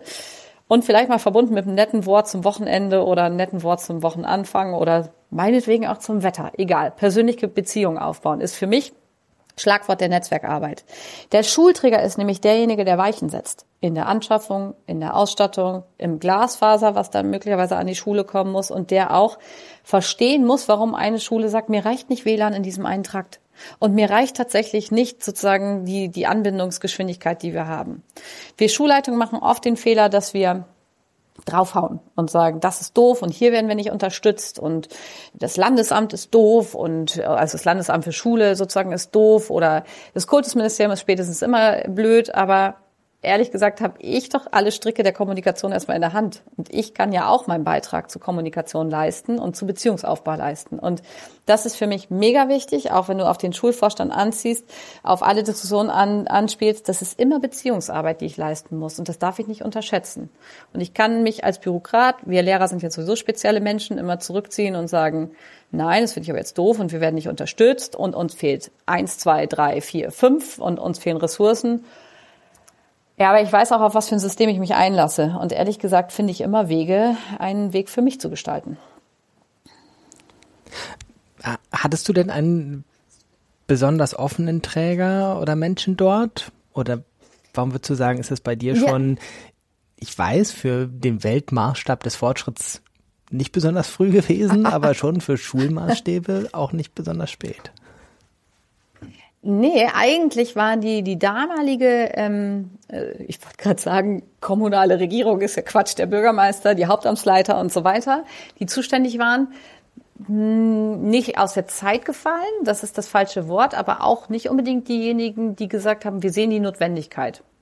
Also neutral gesagt, ne? Mhm. nicht im Sinne von, von wir müssen unbedingt. Und diese Gespräche, die wir geführt haben, waren total wichtig, weil wir den Schulträger in die Schule geladen haben. Wir sind nicht ins Rathaus gefahren, wir haben auch nicht tausende und abertausende Mails und Konzepte geschickt, sondern wir haben den Schulträger eingeladen, im Unterricht teilzunehmen, sich mal anzugucken, was hier passiert, wo wir was brauchen, wie die Kinder so drauf sind, haben Kinder erzählen lassen, was sie denn gerne hätten, was sie in der Freizeit tun. zum Beispiel rumdaddeln, um zu sagen, okay, wir müssen es ein bisschen kompetenter gestalten. Und wir haben den ähm, Schulträger immer als Partner an unserer Seite bezeichnet, von Anfang an, dass wir es ohne ihn nicht können. Haben aber auch sehr klar gemacht, dass wir gemeinsam ein Fundament bauen müssen, ohne dass es nicht geht. Das heißt, ich kann nicht nur über Schulentwicklung philosophieren, ähm, ohne das Fundament gebaut zu haben. Und ich finde das auch eine ganz schräge Diskussion, die teilweise läuft. Das heißt, es geht ja nicht nur um Ausstattung. Nö, aber die Ausstattung ist das Fundament und ohne Fundament baue ich auch kein Haus. Da kann ich mir noch so schöne Dachpfannen überlegen, aber wenn unten nichts passt, dann geht's nicht. Und dann gab es einen ähm, Wechsel sozusagen in, dem, in der Schulträgerschaft, wo wir natürlich die Gespräche von vorne führen mussten. Mit ein bisschen Glück, dass da ähm, sehr viel Empowerment sowieso in der Gemeinde war und ein großes digitales Interesse war. Also die haben auch ihr Rathaus digitalisiert und so weiter. Und glänzen sich natürlich auch ein bisschen äh, oder im, im Licht sozusagen der, der Waldschulsonne, weil sie sagen, ja, ist eigentlich ganz geil. Positive Rückmeldung über eine Schule zu kriegen, ist als Standortfaktor nicht ganz schlecht. Ja, aber das ist ja erst später gekommen. Das wussten die ja noch nicht, als sie am Anfang genau. die Offenheit davon hatten. Nee, genau, genau. Und das ist eben genau der Punkt gewesen, dass das das kostet echt Kraft, ne? Das sind ganz viele Gespräche, die geführt werden müssen und Ideen, wie kriege ich sie jetzt dazu? Und auf, mit Nein muss man ja auch umgehen können. Also wenn kein Geld in den Kassen ist, dann kann ich noch so fordern und sagen, ihr seid doof. Dann muss ich mir ein Konzept, jetzt habe ich selber das Wort Konzept, das böse Wort für mich Konzepte benutzt, aber da muss ich mir eine, eine, eine Idee und einen Weg überlegen, wie es denn niederschwelliger gehen könnte. Was ich aber machen muss, ist immer zu kommunizieren und immer Begründung zu finden und Argumente zu finden. Und ich kann nicht einfach nur sagen, was ich will, wie so ein trotziges Kind mich auf den Boden schweißen, Schul Schulträger muss aber, sondern ich muss ihn wirklich als gleichrangigen Partner betrachten. Nehmen wir nächste Schwierigkeitsstufe, das Kollegium mit rein. ja. Was bedeutet Leadership da für dich in, als Digital Leadership für Schulleitung? Das ist ähm, gerade bei einem großen Kollegium ein schwieriger Prozess, weil du anders angefangen. Ich habe mal einen Artikel gelesen, den müsste ich wahrscheinlich noch mal raussuchen. Es ging um die Herberts in einer Firma. Da habe ich gedacht, was ist das denn, die Herberts in einer Firma? Es ging thematisch darum, dass ähm, jede größere Gruppe, die zusammenarbeitet, und zwar völlig egal in welchem Beruf, aus unterschiedlichen Akteuren besteht, die, die verwalten und die gerne abarbeiten und die Kreativen. Und dass äh, Firmenleitungen oder Einrichtungsleitungen oder Schulleitungen oder wer auch immer sozusagen mit dem Leadership besch beschäftigt ist, immer den Gedanken verfolgt, ich muss jeden mitnehmen. So, den Gedanken hatte ich auch ganz lange. Ich muss jeden mitnehmen. Den Zahn können wir uns ziehen, das schaffen wir nicht. Wirkliche Hardcore-Kritiker, die seit 30 Jahren gesagt haben, so läuft es, bei denen wird es auch in 30 Jahren immer noch so laufen, ohne dass sie sich selbst mal kritisch hinterfragen. Das heißt, ich kriege nicht alle mit. Wenn ich dann den Gedanken weiterverfolge dieses Artikels und sage, okay, wenn das mir schon mal klar ist, ich kriege nicht jeden mit, dann muss mir auch klar sein, ich krieg's nie hin, dass ich die Kreativen, die möglicherweise ein bisschen konfus in der Arbeitswelt sind und ein bisschen ähm, chaotisch arbeiten, kriege ich nie hin, mit äh, wirklich den Verwaltenden äh, in einen Raum zu bringen, beziehungsweise gemeinsam in Arbeitsgruppen zu bringen, ohne dass das irgendwie total eskaliert. Also weiß ich auch, alles klar, dann lasse ich doch die Verwaltenden abarbeiten und machen, weil die sorgen für die Sicherheit und die Struktur des Systems. Und die Kreativen lasse ich sich ein bisschen freischwimmen, auch mal vergaloppieren, da muss ich den einen oder anderen mal wieder zurückholen und sagen, hallo, hier ist dein Zuhause, komm mal wieder zurück. Oder da geht's falsch.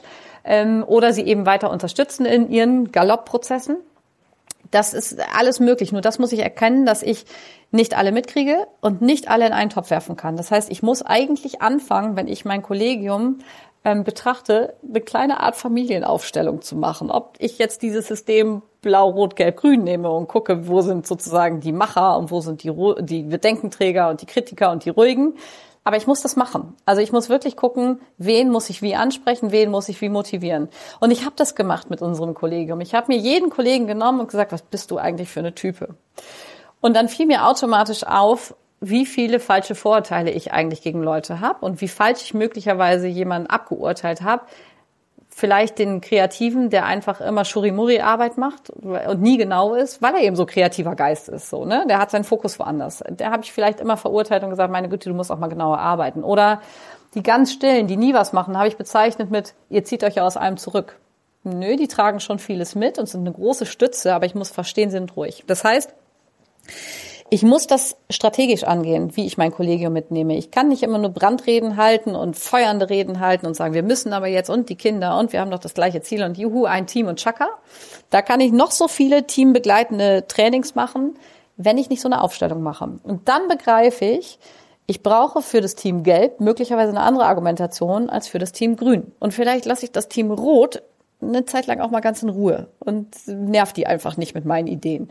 Wichtig ist, dass ich eine ähm, starke Masse, noch nicht mal die Mehrheit, aber eine starke Masse hinter meiner Idee äh, versammle, die mit mir bereit sind, Schritte zu gehen. Und wenn sie bereit sind, Schritte zu gehen, dann ähm, ich habe von dem Schiff gesprochen, dann rollt der Dampfer ziemlich schnell rum und dann hat er richtig Fahrkraft und dann springt auch der ein oder andere immer weiter drauf auf und sagt, okay, das ist cool, das hilft mir.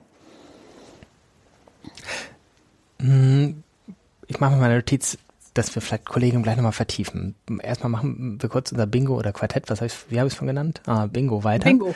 Äh, Schülerinnen. Ja. Ich finde, wir haben hier an der Schule ganz lange die Kraft der Schülerinnen und Schüler unterschätzt. Wenn du an Arbeitsgruppen denkst, an Schulen, da denkt man immer, okay, das ist jetzt die Arbeitsgruppe, was weiß ich, neues Hausaufgabenkonzept, hier haben wir die Arbeitsgruppe gesunde Ernährung und Mobilität und Verkehrssicherheit. Wofür es überall Arbeitsgruppen gibt, ich weiß gar nicht. Ähm, das war auch ganz lange so, dass die Lehrerinnen und Lehrer dann getagt haben. Punkt. Man sieht schon den Systemfehler. Wenn Leute über, das ist ja mein eigenes Credo, redet miteinander und nicht übereinander. Und wir haben über die Schüler geredet, ohne sie einzubeziehen. Das heißt, es ist mittlerweile Standard, dass wir uns äh, vornehmen, dass in keiner Arbeitsgruppe ein Schüler oder die Stimme eines Schüler, einer Schülerin fehlen darf. Das heißt nicht, dass alle Prozesse sofort von Beginn an mit Schülerinnen und Schülern also begonnen werden, sondern manchmal müssen sich Lehrkräfte vielleicht auch selber erstmal sammeln, um zu sagen, wo wollen wir eigentlich hin, um dann die Meinung der Kinder einzufangen und zu sagen, okay, was haben wir übersehen, in welche Richtung muss es jetzt gehen. Ähm, und das finde ich extrem wichtig und gerade im Bereich der Digitalisierung, wenn ich dran denke, jetzt ähm, heute, September 22, findet gerade parallel die, die äh, MOLOL, also die Digitalisierung sozusagen Workshop-Messe in Hannover statt. Heute sind als Auftakt ähm, drei Schülerinnen und Schüler mit zwei Studenten von uns dorthin gefahren und tragen selber vor, wie sie die Digitalisierungsprozesse bei uns an der Schule erleben. Das heißt, die Kinder brauchen eine Stimme. Im Kleinen, nicht nur im, in der Schülermitverwaltung, sondern in jeder Arbeitsgruppe, bei mir hier in der Schulleitung im Sinne von der heimliche Beirat, der mir mal erzählt, was er so denkt. Ähm, in Krisensituationen bei unserer Social Network Stunde sind immer Schülerinnen und Schüler, die freiwillig schon gerne berichten, was so in sozialen Netzwerken los ist. Und ich komme ohne die Stimme der Schülerinnen und Schüler ja nicht zum Ziel, weil um sie geht's.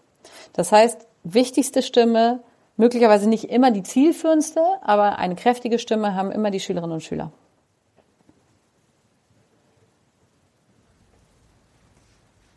Molol verlinken wir auch. Mhm. Äh, Eltern. Ja. Mhm. Ich glaube, dass es für Eltern total wichtig ist, transparente Informationen zu bekommen. Also ich nehme unsere Elternschaft hier so wahr, dass sie sehr dankbar sind, wenn Schüler nicht immer die größte Rolle zu Hause spielt und sie nicht ständig zu einem noch einem Elternabend kommen müssen. Also Apropos Leadership und Digital Leadership. Wir haben irgendwann entschlossen einfach, das haben wir dann so bestimmt, dass wir gesagt haben, liebe Eltern, wir bieten Ihnen weiter nach der Corona-Krise digitale Elternabende an. Sie müssen nicht in die Schule kommen. Das kann auf Klassenebene oder auf ganzer Schulebene sein. Wir bieten in den Abständen äh, das so an, dass Sie mit der ganzen Familie zu Hause vom Abendbrotstisch mal eben quasi digital in die Waldschule kommen können und Informationen bekommen können. Finden die Eltern super, weil sie sagen, prima, das ist unsere wöchentliche halbe Waldschulstunde. Wir sind auf einem, ähm, auf einem guten Stand und wir wissen, um was es geht. Und das haben wir seit Jahren die Rückmeldung, dass die Eltern unsere Transparenz sehr, sehr wertschätzen.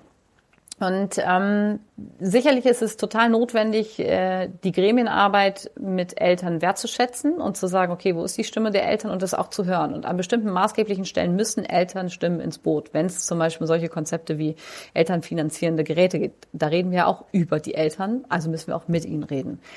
Ähm, gleichzeitig ist es aber so, den Eltern nicht nur transparente Informationen zu geben im Sinne von, das ist eine Info, was jetzt läuft, sondern auch inhaltlich. Das heißt, wir bieten zum Teil Workshop-Abende an, wo Eltern mal sehen, wie wir digital arbeiten. Das machen dann aber nicht wir, sondern Kinder, die das zeigen, wie sie arbeiten. Die schlüpfen in die Rolle der Lehrkräfte. Wir bieten jedes Jahr zwei äh, Medienelternabende an, nicht um ihnen zu sagen, machen Sie mal die Filtereinstellungen und das ist die richtige Tablet-Nutzungszeit, sondern um ihnen Screenshots zu zeigen, was denn in den sozialen Netzwerken so los ist. Und die Eltern gehen jedes Mal raus und sagen, ach du Scheiße, das haben wir nicht gewusst in der Form. Das heißt, konfrontieren mit Problemen und vor allen Dingen Probleme offen kommunizieren. Das ist sowohl im Digitalen ähm, als auch an jeder Schule tauchen von Zeit zu Zeit mal Drogenprobleme auf, die zumindest die, die mit ähm, pubertierenden Kindern arbeiten. Wenn ein Schulleiter das negiert, dann würde ich spätestens skeptisch sein, ob er seine Schüler denn auch richtig kennt. Es gehört halt auch schon immer dazu. Auch das muss offen kommuniziert werden, genauso wie wenn es um, keine Ahnung, Vermüllungsprobleme in der Schule geht. Also da ist für mich das Credo ganz transparente und sehr, sehr ehrliche Kommunikation miteinander zu führen. Du hast ähm, schon am Anfang Hausmeister und Sekretärinnen erwähnt, die mhm. Bei so einem Bingo tatsächlich vielleicht ja nicht immer auf dem Zettel stehen, ähm, die bei euch aber auch eine zentrale Rolle spielen. Ja, absolut. Also ähm, zum, zum Team sind es immer die ersten, die ich mit nenne, weil sie mehr oder weniger das Herz der Schule auch abbilden. Ne? Ohne die Hausmeister, ähm, Jürgen und Matthias sind es bei uns, wären wir aufgeschmissen. Also ich weiß gar nicht, wie oft die Hausmeister am Tag ge gerufen werden, weil irgendwo ist immer irgendwas. Und wenn es mal nicht nur um eine kaputte Geschichte geht, sondern wenn Kinder echt mal Mist gemacht haben oder auf den Toiletten ist, was das darf, muss man auch mal offen aussprechen. Es sind immer die Hausmeister, die da echt den sprichwörtlichen Dreck für die Kinder und für uns wieder beseitigen und die aber auch dafür sorgen, dass wir angenehme Arbeitsbedingungen haben, dass ähm, alles das, was gerichtet werden muss, gerichtet werden und die wirklich dieses Haus meistern, im wahrsten Sinne des Wortes, für gute Arbeitsbedingungen. Und bei den Sekretärinnen ist es natürlich so, dass sie zentrale Schaltstelle sind. Ne? Jeder kommt zu den Sekretären. Die Kinder, die ein Pflaster brauchen oder ein Kühlkissen oder denen schlecht ist oder die sagen, ich brauche eine Schulbescheinigung. Die Lehrkräfte, denen was entweder auf der Seele liegt, weil ganz schnell sind Sekretärinnen, glaube ich, auch diejenigen, die Probleme auffangen müssen und mit pädagogisches Herz walten lassen müssen dann äh, schirmen sie die Schulleitung ab oder bereiten sie vor oder was auch immer. Das heißt, die, ohne die wäre eine Schule aufgeschmissen und viel, also viel, viel, viel, viel, viel zu wenig bezahlt. Ähm, das ist eine große Systemkritik und viel, viel, viel zu wenig wertgeschätzt und in den Mittelpunkt gestellt. Das finde ich extremst wichtig, dass wir das wissen, was die eigentlich leisten für uns jeden Tag. Ich glaube, so im letzten Jahr ist irgendwie diese Begrifflichkeit von digitalen Hausmeistern noch mehr aufgekommen. Ja. Habt ihr sowas auch? Nö. also tatsächlich so, ich glaube, wir sind immer insbesondere in Deutschland sehr, sehr gut darin, Probleme durch Begrifflichkeiten zu lösen. So. Und dann der digitale Hausmeister soll dann ja quasi plötzlich die Probleme äh, richten, die wir mit dem Netzwerk haben, die wir, keine Ahnung, mit Administration und so weiter haben. Und dann kann doch der, der Hausmeister mal ähm, neue Aufgabenbereiche bekommen. Das ist echt schwierig. Also wenn wir von der Person Hausmeister an sich ausgehen, die schon da ist, der diese Rolle noch zusätzlich überzuschreiben, finde ich total schwierig. Dann bitte nur mit einer Erhöhung von drei, vier Gehaltsstufen, weil das wirklich unterbezahlt ist, was sie tun. Ähm, und wenn sie mehr tun sollen, dann sollen sie auch bitte endlich mehr Geld bekommen. Aber die Ressourcen sind gar nicht verfügbar. So ein Hausmeister arbeitet rund um die Uhr für die Schule. Bei jedem Elternabend muss er aufschließen, bei jedem Wochenendkonzert muss er für die Gemeinde da sein. Das ist eine Rundum-Geschichte.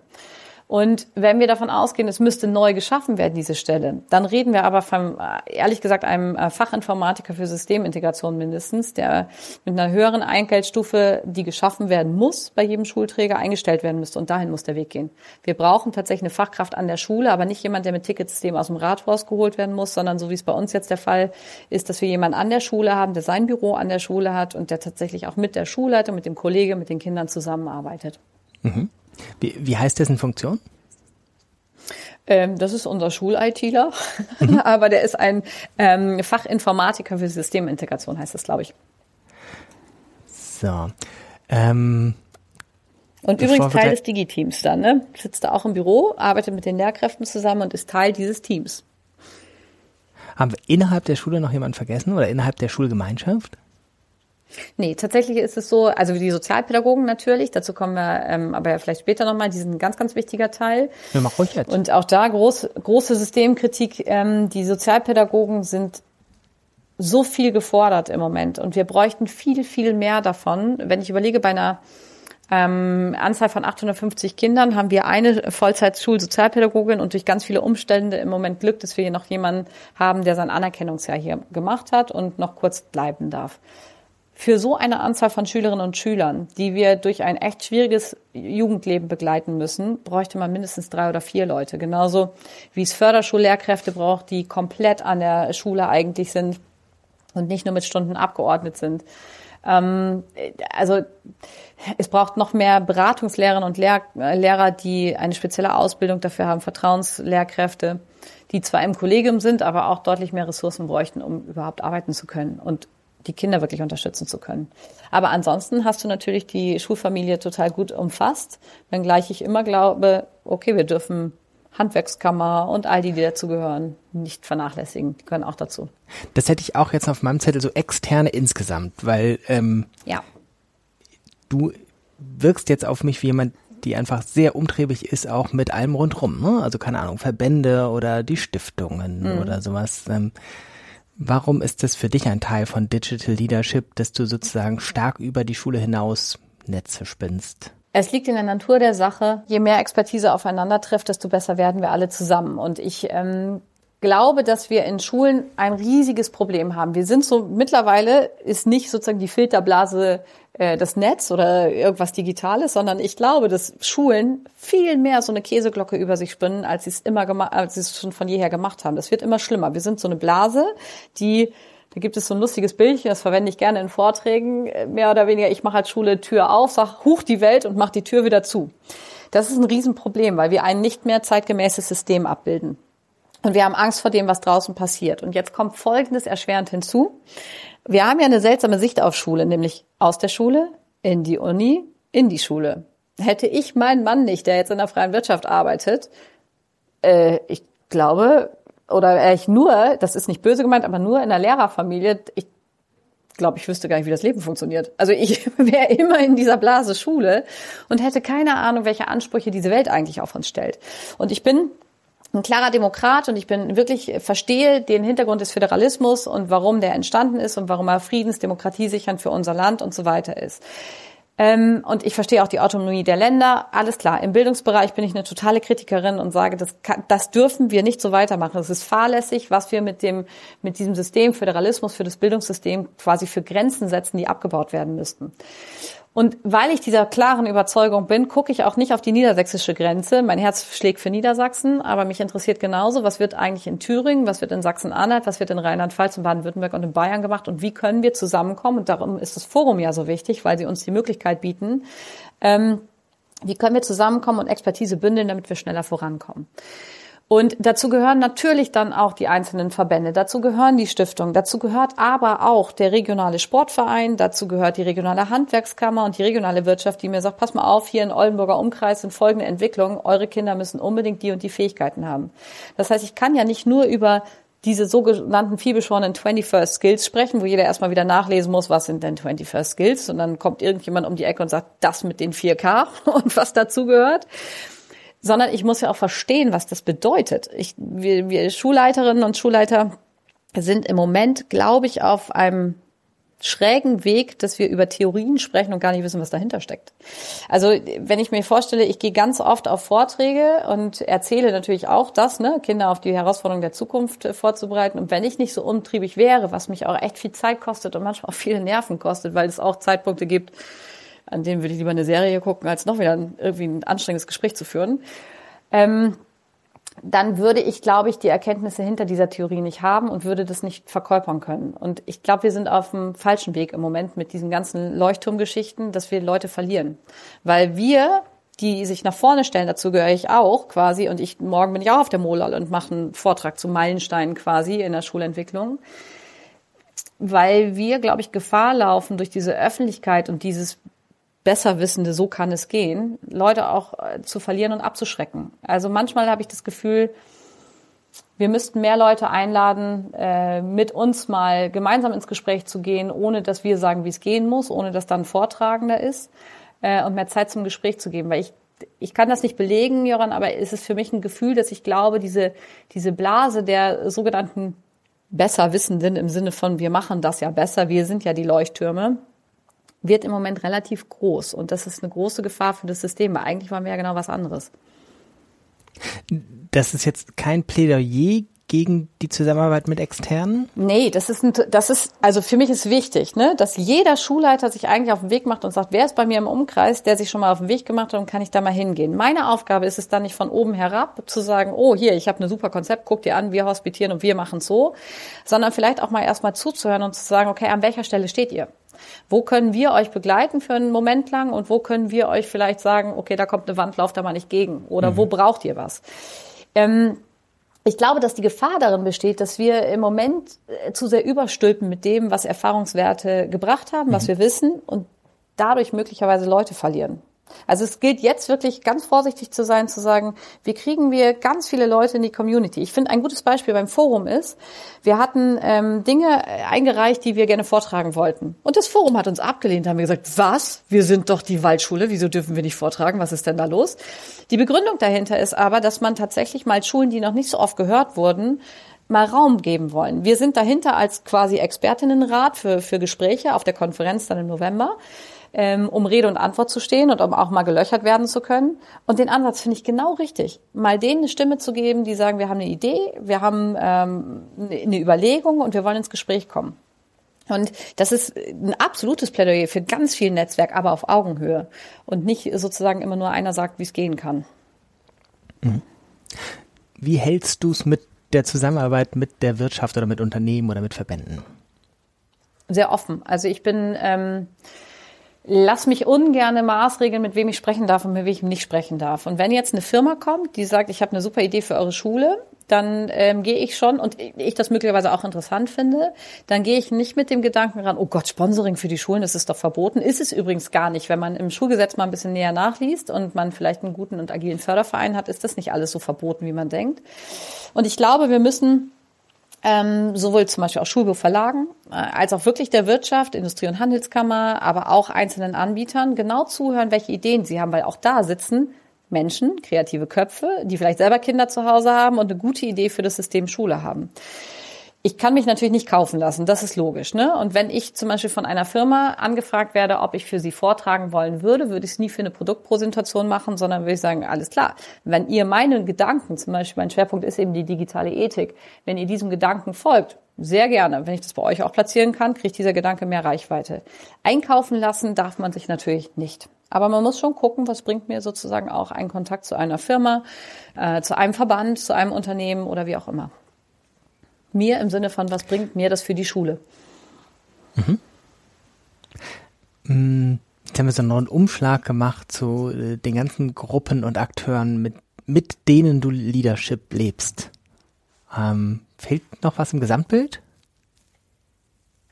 Im Gesamtbild ist, glaube ich, die Zielorientierung, warum ich denn überhaupt Digital Leadership für mich äh, führen muss. Also ich sag mal so, es hat hier ganz lange gedauert, bis wir verstanden haben, dass wir Digitalisierung und Technisierung sehr gerne verwechseln. Das übrigens auch auftäglich, glaube ich, noch tun. Also, ne, wenn man sagt, oh, die Schule ist durchdigitalisiert, dann sprechen wir vom Server, von jedem Kind, das ein Gerät hat und von einer möglicherweise beschworenen App-Liste oder keiner App-Liste mehr und einem schuleigenen App-Store und all das, was dazu gehört. Wir sprechen von unserem eigenen Monitoring, was wir machen. Wir sprechen von sozusagen Fortbildungskonzepten und dann gehen wir endlich auf die inhaltliche Ebene, wenn wir da schon angekommen sind. Aber vorher geht's auch noch, welcher Beamer hängt denn bei euch an der Wand? Das ist eine große Gefahr, weil die, das hatte ich ja jetzt schon ein paar Mal gesagt, weil wirkliche Digitalisierungsprozesse hängen für mich in erster Linie mit ähm, Vorbereitung auf das Leben und äh, souveränen Umgang mit einer vom Netz diktierten Welt zusammen. Und wir haben damals, als wir diese Technisierungsprozesse gegangen sind, ganz oft diese Frage nicht beantworten können, wo wollen wir eigentlich hin? Und daraus hat sich dann aber eine Zielorientierung ergeben, wo wir festgestellt haben, alles klar, wenn ein Schüler bei uns in einem Handwerksbetrieb eine Ausbildung macht, dann will der Handwerksbetrieb, dass dieser Schüler A eine saubere Mail schreiben kann, dass der möglicherweise ein klassisches Word-Dokument noch formatieren kann und vielleicht sogar äh, eine Excel-Tabelle kann und ein Bildbearbeitungsprogramm beherrscht. So. Das sind keine IT-Kompetenzen im, im, eigentlichen Sinn. Und jeder Informatikliebhabende würde sagen, Sicke, hör mal auf damit, das ist kein IT, was du da erzählst. Aber diese rein ähm, wirklich niederschwelligen Anwendungskenntnisse müssen die Kinder haben. Und da würde ich auch behaupten, an der Stelle sind wir immer noch, dass es nicht nur reicht Kompetenzen und die können von einem Programm aufs nächste das alles transferieren und übertragen, sondern ich glaube schon, dass Kinder mindestens im mittleren Bildungsabschlussbereich schon klare ähm, Softwarekenntnisse zum Teil noch haben müssen. Das eignen sie sich schnell an, alles gut. Das ist der erste Bereich. Also Sie sagen, wir brauchen ähm, eine, eine Grundkompetenz im Bereich IT.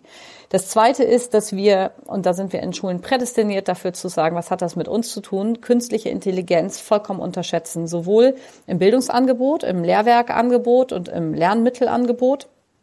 Ähm, aber auch in der gesellschaftlichen Relevanz. Wenn so als Beispiel, wir hatten äh, vor kurzem einen äh, Lehrkraft, der sagte, pass mal auf, ich habe hier auf dem Tablet von dem Kind gerade folgendes Programm entdeckt. Ähm, dann zeigte er mir dieses Programm und sagte, guck mal, da spielst du in einen langen Text rein, zum Beispiel Geschichttext, den du bekommen hast vom Lehrer, scannst den ab und die Aufgabe ist ja, in einfachen Worten diesen Text wiederzugeben kommt dann auch raus, sozusagen, der Wort in einfachen, äh, der Text in einfachen Worten. Das Kind hat nie eine einzige Zeile gelesen, gibt es ab und der Lehrer schreibt drunter prima zusammengefasst. Mhm, sauber auf den Arm genommen von künstlicher Intelligenz. Das heißt, ich als Lehrkraft aber übrigens auch mündiger Bürger unserer Gesellschaft sollte schon die Grundfunktionen von künstlicher Intelligenz beherrschen und den Einfluss von Algorithmen und vielleicht mal gecodet haben, zumindest in, in, niederschwelligen Prozessen, um zu sehen, okay, wo ist mein Einfluss? Also künstliche Intelligenz als zweites. Und das dritte, und das ist für uns extremst wichtig, weil das meiner Meinung nach überall unterschätzt wird, ist quasi die Macht von sozialen Netzwerken. Und die große Schuld, die wir auf uns gelaufen, geladen haben, weil wir das als medieninkompetente Generation, die gab ja keinen Grund bei uns, Medienkompetenz in der Schule zu unterrichten, es gab ja keine Medien, also zumindest nicht diese fortschrittlichen Medien. Ähm, wir haben die Entwicklung der Netzwerke laufen lassen, ohne mal zu gucken, okay, brauchen wir Werte, brauchen wir Normen, brauchen wir irgendwie mal irgendwas, was uns steuert dort im Umgang miteinander das war uns halt egal. Wir haben immer nur den Vorteil gesehen und haben jetzt das Desaster vor der Brust. Und das heißt auch, dass wir uns irgendwie einer ethischen Komponente annehmen müssen. Und diese drei Ziele, IT, künstliche Intelligenz und die digitale Ethik, wobei der Begriff, bescheuert ist, digitale Ethik, aber jeder weiß, was damit gemeint ist, ähm, die sind zielführend für jeden Leadership-Gedanken, den wir hier leben, den ich lebe, den mein Team lebt, ähm, den sozusagen auch das Sekretariat lebt und den jeder verinnerlicht hat. Und das braucht es quasi, um umfassend wirklich Digital Leadership betrachten zu können. Ich muss wissen, ich muss die Frage beantworten, wo wollen wir hin? Wie wollen wir in Zukunft miteinander leben? Und ich glaube, die Antwort darauf ist immer noch demokratisch friedsam und irgendwie souverän. Ist es eine Vision? Ja, an vielen Orten ist es, glaube ich, eine Vision. Also wenn es um die technische Kompetenz geht, glaube ich nicht. Ich glaube schon, dass wir ähm, ja über Informatik, wir können jetzt lange darüber diskutieren, ist das Pflichtfach Informatik richtig und sollten wir fächerorientiert denken oder lieber doch mal ganzheitlicher. Klar würde ich das ganze System gerne umstrukturieren, dass das nicht passieren wird, weiß ich auch. Also muss ich leben mit der Lage und gucken, was mir hilft, sozusagen, um die Kinder kompetenter zu bekommen. Auch dass künstliche Intelligenz jetzt im Laufe der wahrscheinlich hoffentlich kurzen äh, Zukunft oder kurzfristigen Zukunft ein großes Thema spielen wird, ist, glaube ich, auch klar. Wir müssen nur Leute haben, die auch die Kompetenzen haben, das zu vermitteln und sich selber gut auskennen. ähm, wird ein Thema sein. Ich glaube, die größte Vision ist im Bereich dieser digitalen Ethik, weil es ja nicht die Kinder sind, die das vorleben, was im Netz schiefläuft, sondern das sind ja wir. Das ist ja unsere Generation, die mhm. ähm, den Hass gesät hat, die Hetze gesät hat und so weiter. Und das ist eine große Vision, ja. Jetzt ist ja Vision was, was in der ähm, Schulentwicklung oder vielleicht in der ganzen Schullandschaft sozusagen ähm, nicht das gängigste, ich weiß nicht genau, wie ich das diplomatisch beschreiben soll. Ja. Ähm, also man, man wird nicht sofort überall und hundertprozentig mit offenen Armen begriffen, äh, aufgegriffen, wie sagt man, aufgegriffen ist auch das falsche Wort, willkommen geheißen. Empfangen, sagt, ich, genau. möchte, ich möchte meine Vision mit euch teilen. Ja. Oder vielleicht sogar, ich möchte, dass ihr meine Vision teilt oder mir folgt oder was man dann mit Leadership verbinden könnte. Ja. Wie verbindest du jetzt ein ähm, und nehmen wir vielleicht jetzt mal nicht dein, sondern irgendwie sonst irgendein real existierendes Kollegium und Visionen. Stellen wir uns mal eine Zuhörerin vor, die vielleicht gerade Schulleitung ist oder mit dem Gedanken spielt, Schulleitung zu werden, weil sie vielleicht eine Vision hat. Ähm, machen wir vielleicht ein bisschen anonyme Hörerinnenberatung. Die hat eine Vision, aber Angst vor der Realität. Ja, und ich glaube, du sagst, hast eigentlich die Antwort in dem Satz schon gegeben. Eine Vision kann nur aus der Erkenntnis einer Realität erwachsen. Also nur wenn ich quasi ganz pragmatisch ein Problem aufzeige, möglicherweise auch Lehrkräfte mal, bleibe ich mal bei diesem Thema digitale Ethik, konfrontiere mit, guck mal, das passiert gerade bei TikTok, das gucken sich die Kinder an, das sind die neuesten Trends. Wenn wir dagegen anarbeiten wollen, müssen wir im Bereich Medienethik Fuß fassen. Und ich muss Kollegen konfrontieren mit den Herausforderungen, die vor unserer Brust sind wenn ich meine hehre Vision formuliere und sage, wäre das nicht schön und in Theorien arbeite, das kannst du vergessen. Dann sagen wir alle, prima, das hätten wir uns wieder schenken können, geht doch eh nicht in unserem System. Wenn ich aber Betroffenheit erzeuge und wenn ich ähm, eine reale Betroffenheit im Sinne von ich persönlich, Silke Müller, Jöran Moos-Mehrholz oder wer auch immer ist betroffen, dann entsteht ein Handlungsdruck. Und leider ist der Handlungsdruck bei vielen von uns, weil wir Jakob Cemmen hat es vor kurzem auf der Tech war ja auch mal gesagt, weil wir Beamten verwöhnt sind tatsächlich, äh, ist der Leidensdruck oft nicht hoch genug. Und den müssen wir als Schulleitung erzeugen, auch bei uns. Und dann folge ich vielleicht einer Vision und sage, okay, macht Sinn. Malst du noch mal mehr aus, wie das Handlungsdruck erzeugen geht? Ja, also ich muss ja auch ein bisschen vorsichtig sein, ich will ja auch niemandem Angst machen. Aber wenn wir ähm, beispielsweise über Rechtschreibung sprechen und Kollegen und Kollegen beschweren sich, dass die Rechtschreibung von Kindern immer schlimmer wird, dann kann ich meine Vision aufzeigen und sagen, ja, aber wir müssen äh, Kinder befähigen, sich mehr auszudrücken und wir müssen äh, die Kreativität fördern und so weiter. Und dafür gibt es doch tolle äh, Schreibcamps oder wir müssen den Unterricht öffnen und so weiter. Die Vision, die ich dahinter habe, alles, was, was richtig wäre zur Öffnung des Unterrichtes. Ähm, dann würden mir die alteingesessenen Kollegen sagen, liebe Silke, wie viele Stunden bist du noch im Unterricht? Du hast ja überhaupt gar keine Ahnung mehr, was da tatsächlich abläuft und wie anstrengend es im Unterricht zu stehen. Wenn ich aber den Ansatz schaffe und tatsächlich andersrum rangehe und sage, pass mal auf, ich möchte mit dir darüber sprechen, wie du die Problematik auffasst. Zeig mir mal, was die realen Probleme sind bei dir in der Klasse. Und ein Kollege wirklich die Möglichkeit hat, mir mal Schriftgut zu zeigen, mir mal zu zeigen, wie schlimm es wirklich um die deutsche Rechtschreibung steht, ohne es werten zu wollen, ob das schlimm ist oder nicht. Ähm, und mir das anschaue, und sage, okay, wo ist dein Leidensdruck und so weiter und so fort und das als Basis nehme und sage, okay, wollen wir das verändern und können wir das verändern und wie können wir das verändern? Dann muss ich den Kollegen klagen lassen. Ich muss ihn schimpfen lassen über das System, über die mangelnden Ressourcen, über die Aufgaben, die vor der Brust stehen und dass er vielleicht nicht mehr kann um die über diesen Druck, den er selber spürt, mit sozusagen sich das eigene Leid noch mal kurz vor Augen zu führen, zu sagen, wir wollen da gemeinsam raus, dann lass uns Wege suchen, weil es gibt Wege. Vielleicht nur kleine Schritte, vielleicht große Schritte und vielleicht irgendwann diese Vision, die wir erreichen, nicht heute, nicht morgen und vielleicht auch nie, aber ein großes Ziel sollte man ja haben und kleines Wolkenkuckucksheim ist immer ein schönes Paradies vor Augen.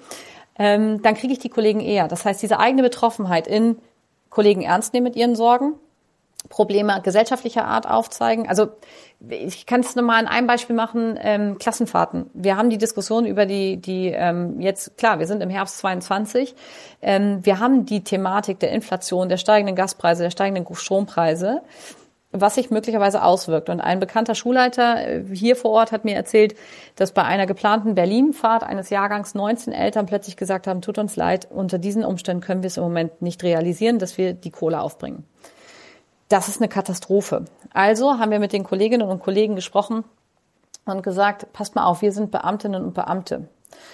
Wir haben möglicherweise hier in Niedersachsen sowieso mit guten Gehältern bei ähm, relativ moderaten Lebenshaltungskosten, wir kommen vielleicht nicht in die Betrouille.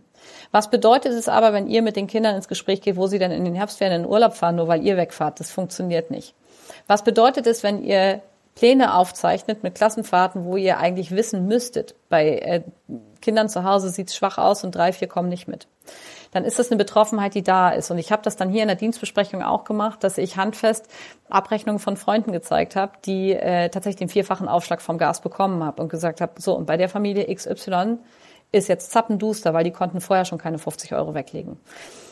Betroffenheit da, Erkenntnis da, dass wir vielleicht mal über Klassenfahrten anders nachdenken, dass wir sagen, okay, drei Tage ist doch besser äh, als gar nicht, anstatt fünf Tage oder gemeinsam irgendwo hier nur um die Ecke mit dem Fahrrad hinzufahren, ist doch auch wirklich besser als gar nicht. Und ich glaube, dass ähm, wir in unserer Generation so verwöhnt sind, dass Betroffenheit und äh, eine gewisse Art von Kummer und eigener Stress, den wir haben, uns erst zum Handeln zwingt. Nicht diese gesellschaftliche Vision, wir sind doch alles Demokraten und wollen was tun. Uns geht's ja viel zu gut. Und wenn wir keinen Handlungsdruck haben, dann kommen wir auch echt nicht vom Sofa hoch. Jetzt hast du den Handlungsdruck ähm, erzeugt oder eigentlich eher offengelegt, nicht? Du hast ihn ja nicht erzeugt, du hast ihn ja eigentlich offengelegt, äh, mhm. würde ich sagen. Mhm. Ähm, und ist jetzt deine Rolle als Digital Leadership Schulleitung, dass du einen ich habe ein bisschen erst Angst irgendwie vor, äh, was du zu den Begriffen sagst. Ich traue mich trotzdem, dass du einen Prozess aufsetzt. Ja, wir haben sogar ein Prozessmanagement hier an der Schule, dass wir überlegen, wie gehen wir denn mit Prozessen auch wirklich um und wie sind sie nachhaltig und was muss wann in Terminkalender. Also so schlimm ist das Wort Prozess tatsächlich nicht. Für mich zumindest nicht, aber ja klar, also es ist schon so, dass ich ähm, weiß, wenn ich diesen Weg gehe, dass ich dann auch eine Rolle wieder habe und dass ich was anstoßen muss. Und wenn es im Bereich Digital Leadership ist, heißt es auch, ich muss mich verantwortlich zeichnen für das, was die Konsequenz sein wird in puncto Anschaffung, Verantwortungsübernahme, ähm, beim Ausprobieren von Dingen, bei, ähm, beim Umgang mit Ablehnung und so weiter und so fort. Ich weiß, es kommt mehr Arbeit auf mich zu. Klar, weil die Leute an mich rankommen und sagen, du willst doch unbedingt. Also, wir haben es erkannt, aber du willst ja. Gleichzeitig finde ich es auch übrigens super, wenn Menschen in Bewegung geraten aus eigenem Antrieb heraus. Ich kann sie ziehen, wie ich will. Äh, und wenn sie faul sind und keinen Bock haben, dann gehen sie vielleicht ein paar Schritte für mich, weil sie es noch einigermaßen okay finden und sagen, ja, wir stützen das ja ein paar Schritte mit. Aber die kommen ja nicht ins Laufen.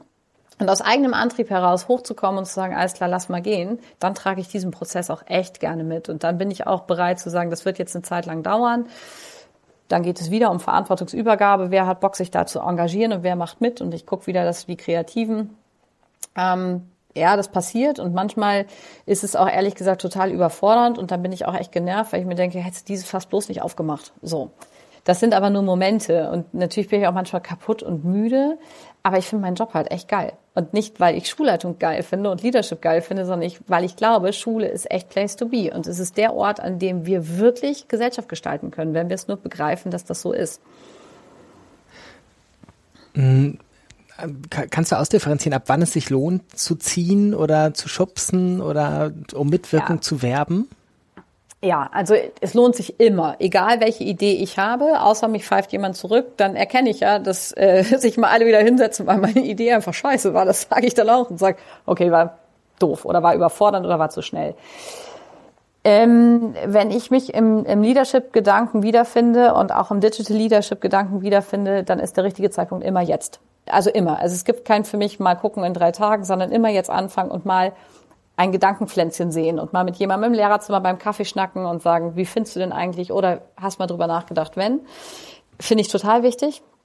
So diese sogenannten Tür- und Angelgespräche. Ähm, und dieser Zeitpunkt jetzt ist für mich klar gesetzt und definiert. Also es gibt für mich nie einen, das müssten wir irgendwann mal, außer bei bürokratischen Prozessen, da schiebe ich gerne was nach hinten und bin auf der letzten Minute sozusagen dran. Aber es ist schon so, dass dieser, Jetzt-Gedanke wichtig ist. Es gibt nie einen Grund zu sagen, es lohnt sich nicht, dich mal zumindest mit dem Gedanken befasst zu machen, ob wir Leute mitkriegen auf diesem Weg. Das finde ich ja nur raus, wenn ich mit denen spreche und wenn ich anfange zu zielen. Und ja, dann gibt es ja so ein Power, äh, Powerfeld, ein Spannungsfeld zwischen Empowerment, haben wir von, schon mal als Begriff gesagt, so, ähm, wo du sagst irgendwie, du musst das ermöglichen, zwischen ganz grundsätzlich und dass die in Bewegung sind, geraten oder bleiben und diesem ganz Handfesten, dass auch die Lehrkräfte ja zum Beispiel Know-how brauchen. Oh, ja. Wir haben es vorhin einmal für die Schülerinnen beschrieben. Ähm, da kannst du jetzt ja auch nicht ständig, keine Ahnung, als diejenige sein, die sozusagen allen hinterherläuft, an allen zieht, an allen schubst und jetzt auch noch Know-how verbreitest. Ja. Wie stellst du das bei dir auf? Das ist ja eben der Gedanke, der, ähm, den ich ganz am Anfang skizziert habe im Sinne von einer, es ist mega komplex, wenn du diesen Weg gehst. Ne? Das darf man nicht unterschätzen. Und es ist auch, wäre blauäugig zu sagen, das ist total einfach. Und ich war selber diejenige, die, da muss ich eben einmal ausholen, die noch vor ein paar Jahren gesagt hat, sperrt doch die Expertin und Expert mit Expertise aus äh, Bildungspraxis, Bildungstheorie und so weiter in einen Raum. Die machen euch ein Strategiepapier, wie das geht, in zwei Tagen. Mhm ich äh, würde aus der Gruppe austreten und sagen, ich mache doch nicht mehr mit, weil es wird nicht funktionieren.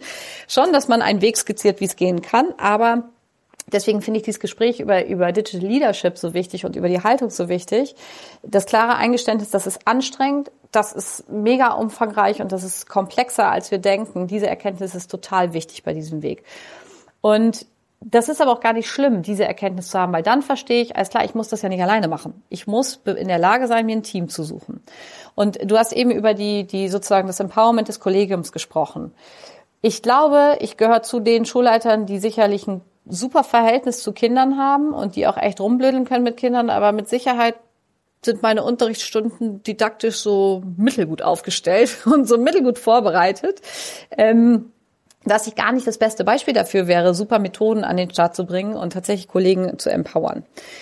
Ähm, dafür habe ich aber ja ein Team aufgebaut und die haben mittels dieses, wir haben ein Fortbildungskarussell, bei anderen heißt es glaube ich Mittagssnack oder so ähnlich. Das ist sozusagen so alle drei vier Wochen wird mal in der Mittagspause ein Angebot für Kolleginnen und Kollegen gemacht ob es mal eine reine App-Schulung ist, zu sagen, dieses Schreibprogramm nutzen wir alle und das ist wichtig, ob es unsere Plattform iSurf ist, wo jeder neue Kollege durch muss, das ist eine Dienstverpflichtung, durch diesen Kurs durchzugehen, ob es ähm, eine Idee ist, wie man denn tatsächlich mal mit ähm, neuen Unterrichtseinstiegen oder mit offenen Lernfonden umgehen kann. So, das bieten dann Kollegen für Kollegen an. Jede Fortbildung, die in Präsenz stattfindet, wird aufgezeichnet und online, äh, anschließend als Online-Kurs ähm, äh, zur Verfügung gestellt oder eben sofort von vornherein online zur Verfügung gestellt oder beziehungsweise online durchgeführt. Das hilft total gut und alles, was wir da machen, mündet dann sozusagen auf unserer äh, selbstorganisierten Fortbildungsangebotsplattform. Das ist das Sofa. Und so nennen wir es ja eben tatsächlich. Da ist vom Wiki hinterlegt. Da sind übrigens deine Videos, die du fürs NLQ gemacht hast, alle hinterlegt. Da sind die neuesten Tweets von Twitter Lehrerzimmer hinterlegt. Das ist so, eine, so ein Marktplatz der digitalen Möglichkeiten, wo sich jeder Kollege übrigens auch eigenverantwortlich fortbilden kann. Finde ich mega wichtig. Und gleichzeitig ist es so, dass auch Kolleginnen und Kollegen selber sagen können, äh, mittels, das hat Judith Exner hier auf den Weg gebracht, des eBay Kleinanzeigers, Waldschul Kleinanzeiger, da schreibt jemand, ich brauche unbedingt Tipps für Mathe-Apps oder ich brauche Tipps für. Und dann schreibt jemand anders, sagt, kann ich anbieten, wer will noch mitmachen? Und dann entstehen selbst äh, organisierte Kurse daraus noch. Das kann ich nicht selber machen. Und ich habe da auch ganz oft den Überblick nicht, sondern ähm, da hilft mir tatsächlich die strukturelle Organisation der Schule mittels dieses Sofas äh, mittels der, der ähm, Schulplattform iSurf, wo wir alles genau gesammelt, organisiert haben, wo ich dann mir einfach die Zeit nehmen muss und wo es zu meinen Tagesaufgaben gehört, einmal reinzugucken und zu sagen, was ist, was machen die im Moment. Und wenn ich mal merke, okay, ich glaube, hier Datentransfer ist gerade ein Riesenthema, dann gebe ich schon mal einen Hinweis und sage, könnt ihr was anbieten? Und meistens sagen sie, Silke, du bist wieder nicht up to date, das haben wir doch schon längst in der Planung. Mhm. Ich muss bloß die Möglichkeiten geben, im Sinne des Digital Leaderships, dass die Leute die Ressourcen haben, äh, möglicherweise auch die Finanzen zur Verfügung haben, um sowas aufzusetzen und äh, Raum und Zeit dafür bekommen. Das bedeutet auch, dass ich manchmal in den Unterricht eingreife. Das ist so. Das heißt nicht unbedingt, dass ich äh, Stunden ausfallen lasse oder kürze, aber wenn es so ist, dass mal ein Kollege sagt, pass mal auf, ich habe die und die Belastung und ich möchte, ich habe heute Nachmittag noch das und das, heute fünfte, sechste Stunde, ist das möglich? Ja, das ist möglich. Und dann geht jemand anders in den Unterricht oder die Kinder werden mit Aufgaben versorgt. Und ich muss flexibel und agil sein, ja, um zu unterstützen. Aber das selber machen, um Gottes Willen, das geht nicht. Deswegen jemand, der anfängt und wenn jetzt Schulleiterinnen und Schulleiter zuhören, auch mit kleinen Teams, äh, die sagen, man, Silke, geil, was du erzählst mit deinen 85 Kolleginnen und Kollegen, super, kannst ja aus dem Schlaraffenland äh, die Kollegen nehmen. Ich habe aber nur acht an meiner Schule dann muss ich eben tatsächlich, da muss man sich sagen, okay, dann begreifen wir doch uns acht als Team. Dann sind wir vielleicht eine kollegiale Schulleitung und wir sagen, ey, wir wollen das für die Kinder machen und es ist völlig egal, wer hier welche Position hat. Der eine muss die Verantwortung übernehmen. Lass uns das auf alle Schultern aufbauen.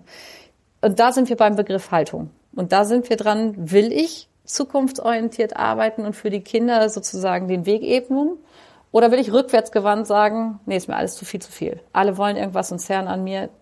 Und wenn das so ist, diese Leute kriege ich nicht bewegt. Und dann? dann glaube ich, fangen auch ernsthafte Gespräche an. Also wir haben das ja auch öfter gehabt, dass, ähm, nee, öfter ist falsch, aber zumindest habe ich es ähm, einmal in der harten Form gehabt, dass ich einem Kollegen gesagt habe, dass ich mir eine Zusammenarbeit auf Dauer nicht gut vorstellen kann und dass ich nicht gehe. Aber dass wenn ähm, er möglicherweise eine andere Perspektive für sich sieht, für seine Entfaltung sieht und für seinen Weg sieht, dass ich das natürlich unterstütze. Und das war, ähm, glaube ich, so deutlich in der Interpretation, dass der Kollege einen Versetzungsantrag gestellt hat und gegangen ist. Und ähm, auch mit anderen Kolleginnen und Kollegen führe ich dann entsprechend die Gespräche. Ich sage, es ist nicht alles nur Friede, Freude, Eierkuchen. Es ist auch nicht immer alles auf Augenhöhe, sondern manchmal schwingt ein bisschen auch diese Leadership-Keule, dass ich sage, okay, wir sind auch im Wenn-Dann-Prinzip und du hast einen Bildungs- und Erziehungsauftrag vom Land Niedersachsen, wirst dafür bezahlt. Und da kann man nicht machen, was man will. Also auch diese Gespräche gehören automatisch dazu. Ich muss dann auch irgendwann Verantwortung fürs System übernehmen. Und wenn ich sehe, dass sich jemand gar nicht mehr bewegt, dann ähm, müssen die Wege auch tatsächlich etwas strenger gegangen werden. Ich habe auf meinem Zettel jetzt lange aufgeschoben, das böse Wort Konzept. Medienbildungskonzepte. Inwieweit ja. braucht es äh, einen Rahmen für all das, was du beschrieben hast? Und was hat das mit Konzepten zu tun? Ja, natürlich braucht das alles einen Rahmen. Und natürlich äh, sozusagen haben wir hier ein ich bleibe mal beim Begriff, weil ohne den Begriff Konzept komme ich nicht durchs Leben. Ich hab, verwende das wahrscheinlich auch am Tag fünfmal irgendwie. Ne? Ich möchte nur auf eine, eine Sache raus. Wenn ich irgendwas aufschreibe, was toll aussieht, das dann in den Schrank hefte und da sind wir uns alle einig ähm, und das dann nicht lebe und nachhaltig lebe und weiterentwickle und sage, das ist ein Status quo, von dem aus ich mich bewege und dann weiterentwickle, dann ist ein Konzept sinnlos.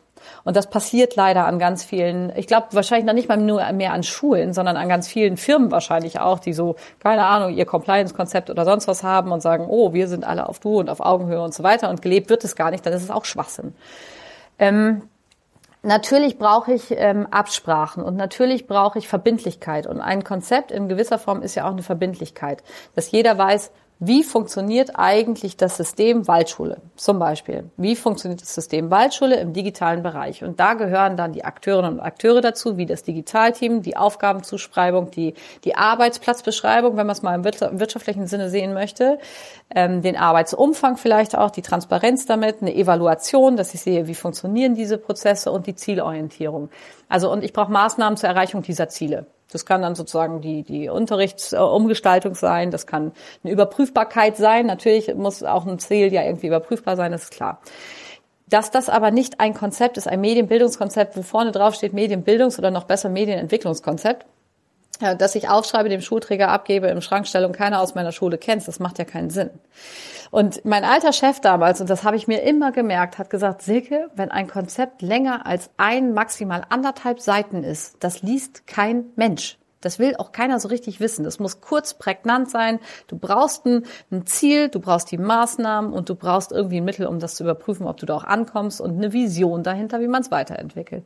Habe ich mir gemerkt, finde ich super ähm, leben wir hier noch gar nicht so. Es gibt auch Konzepte, die stehen im Schrank, die kenne ich selber nicht mal mehr. Und wenn ich die rausziehe, sage ich, Mensch, guck mal, steht drauf, Stand 2004.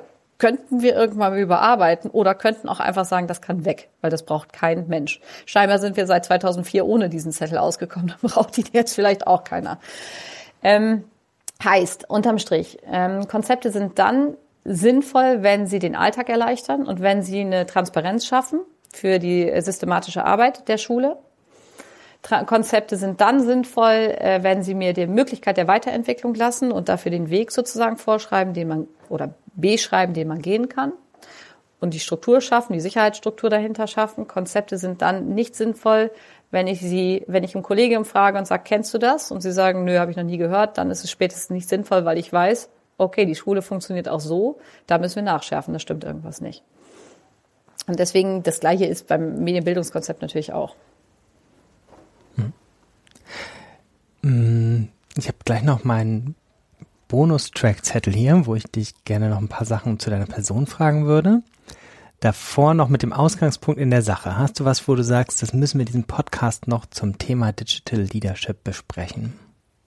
Nee, ich glaube auch tatsächlich, dass ähm, wenn wir das so umfassend betrachten, dass man sagt, Digital Leadership hat immer was mit Umgang mit Menschen, mit der eigenen Einstellung, zum eigenen Beruf übrigens auch. Ich bin immer noch Lehrerin.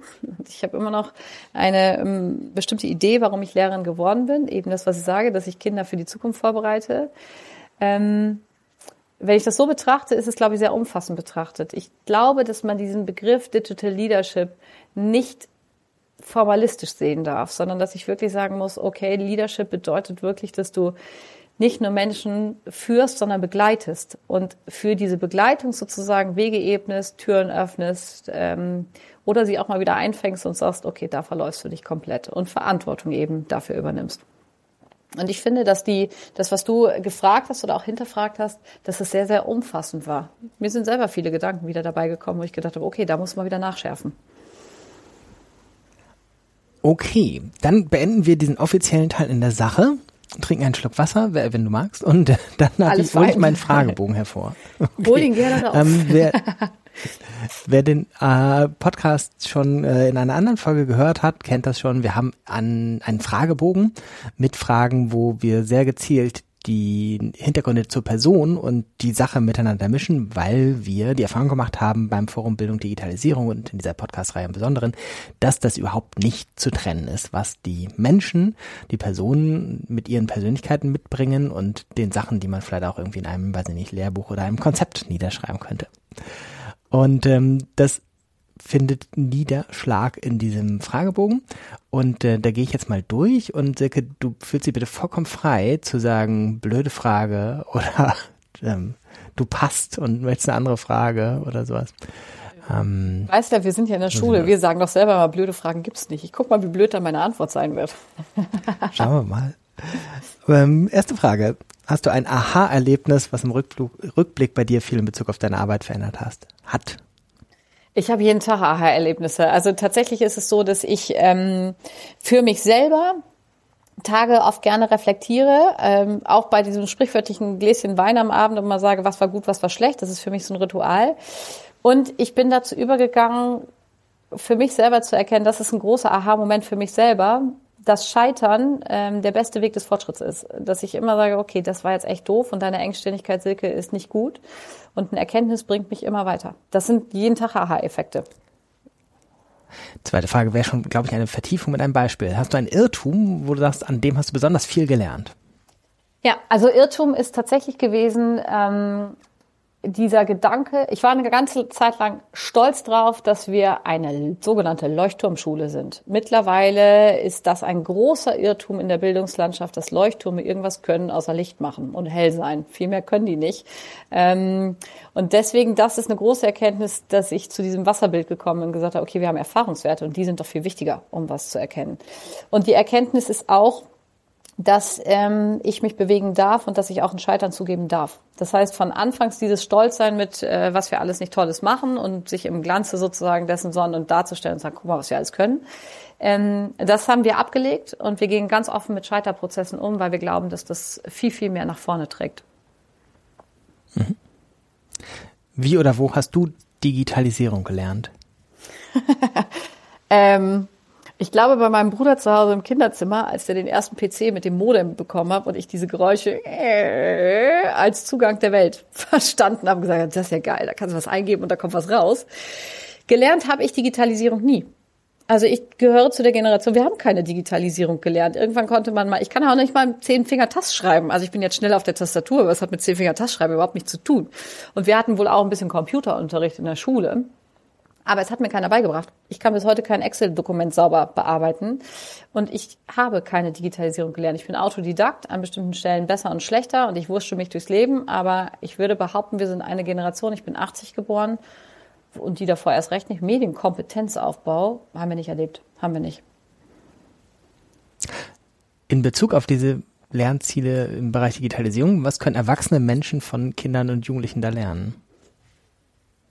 Ich glaube, wir sind gemeinsam auf einem Lernprozess. Also bei Kindern und Jugendlichen können sie vielleicht lernen, dass man angstbefreit mit Dingen umgeht und einfach mal macht. Das machen übrigens Senioren aber auch sehr gerne. Die sagen, das ist ja super, will ich mal ausprobieren. Also das ist eher ein naiv-kindliches Verhalten, was uns allen ein bisschen fehlt. Das, wir haben ja immer, wir sind ja Ja-Aber-Sager und einfach mal machen und sagen, ja, mehr als verklicken kann nicht passieren.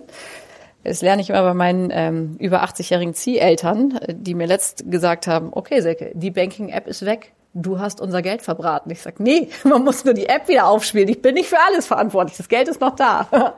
Die probieren einfach und drücken so lange, bis die Banking-App halt weg ist. Passiert nichts, spielt man wieder auf und gut. Das heißt, wenn du fragst, was können wir von den Kindern lernen, dann ist es eine gewisse Art von Gleichmut und äh, Neugier vielleicht, ich glaube aber, dass wir wirklich miteinander in den Lernprozess müssen, weil wir, und da sind wir wieder bei dem Punkt, Medienkompetenz genauso wenig aufgebaut haben, wie man sagen kann, das sind Digital Natives. Was für ein Blödsinn. Wer diesen Begriff mal gefunden, also mit dem möchte ich mal gerne in den Ring. Wer sagt, Kinder sind Digital Natives, nur weil sie mit Geräten an einem Ohr quasi fast geboren werden. Schwachsinn. Haben auch keine Kompetenz im Umgang damit. Können vielleicht schneller swipen und scrollen und wischen, aber mehr auch nicht. Hast du eine persönliche Podcast-Empfehlung? Ja, also ich finde die EduCoach von ähm, ähm, äh, Benjamin Heinz total gut. Das höre ich sehr, sehr gerne. Und ansonsten ähm, höre ich alles Mögliche, ehrlich gesagt, rauf und runter. Und übrigens auch sehr, sehr gerne ähm, Michael Karls äh, Zukunftspodcast. Und ähm, ich höre auch total gerne so Kosmetiktipp-Podcasts, so im privaten Bereich. Ähm, und äh, auch im wirtschaftlichen Bereich höre ich mir gerne Dinge an, wenn es jetzt gerade um Inflation geht und so weiter, wie eigentlich Wirtschaft wirklich die Welt betrachtet. Da kann ich gar keinen speziellen nennen, das sind auch manchmal nur einzelne Folgen, die irgendwie eingespielt werden. Ähm, aber ich finde es wichtig, dass wir den Blick wenden ne? und auch mal sagen, okay, womit beschäftigt sich die Welt eigentlich? Hast du eine Leseempfehlung? Eine Leserempfehlung. Ich liebe die, Volk, mhm. die, die Bücher von äh, Dr. Volker Busch, Busch der ähm, tatsächlich unterschiedlichste Dinge aufmacht im Sinne von wie soll ich sagen? Er sagt Panorama und Fokus. Der Mensch braucht Fokuszeit, wo er gut arbeiten kann und Panorama, wo er den Blick weitet und sich den digitalen Medien ganz sozusagen abwendet. Es finde ich äh, gigantisch, dieses Buch. Ähm, für mich ist es so, dass wenn ich lese, dann schwanke ich immer zwischen totaler Entspannungsliteratur, also wirklich so diese klassische Mädchenliteratur, ne, die Frauen so gerne am Strand lesen. Und ähm, ich lese unglaublich gerne Autobiografien, um mal so in die Köpfe von anderen Menschen einsteigen zu dürfen. Das ist mir total wichtig. Ich habe de facto im Moment wirklich kein Lieblingsbuch. Das ist ganz interessant, ne? weil ich komme ganz, ganz wenig zum Lesen im Moment. Ähm, aber das Novo 10 kann ich empfehlen. Das ist sozusagen ein Blick auf die Welt, quasi mal aus einer ganz anderen Sicht. Ähm, ja, und The Helper. Das ist ein tolles Buch sozusagen aus der amerikanischen Sklavenzeit, das uns viel, viel mitgeben kann. Wie heißt das? The Helpers. The Helpers, die Helfer. Ah, okay. Ja. Verlinken wir auch alles. Ja, danke. Ähm, Geschwindigkeitsrunde. Du kriegst zwei oder drei Alternativen genannt und sollst aus dem Bauch dich für eine entscheiden.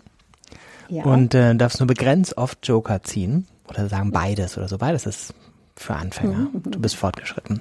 Mhm. ähm, zum Warmwerden, Hund oder Katze? Hund. Dackel. Stadt oder Land? Land. Zoom oder Hörsaal? Beides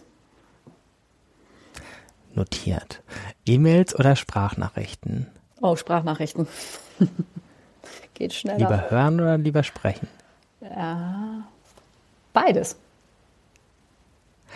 Windows, Linux oder Mac? Windows. ich bin Windows-Kind. TED Talks oder Volkshochschule? Tech Talk. Habt ihr eine Volkshochschule in Hatten? Ja, Hatten-Wadenburg macht tolle Programme und kooperieren wir auch in der Schule mit. Ah, und dann haben wir noch das, das Hatten Kulturprogramm. Ich habe gelesen, ähm, dass in Hatten, ähm, sag mal schnell, ähm, wie heißt der mit von Peter? Surkamp geboren wurde. Ja, genau, richtig. Mhm. Wir haben der, auch lange die Diskussion gehabt, ob das sozusagen äh, die Surkamp-Schule sein müsste, quasi. Ja, ja, das stimmt. Mhm. Ach. Mhm. Ah, nächste Frage. Twitter oder Kneipe? Oh, Kneipe. Unbedingt. Äh, lesen oder schreiben? Beides. Nein, du hast schon so oft beides. Ja, gut, dann sag ich schreiben. Okay. Ähm, Studium oder Ausbildung? Ausbildung. Papier oder E-Reader? Papier. Warum?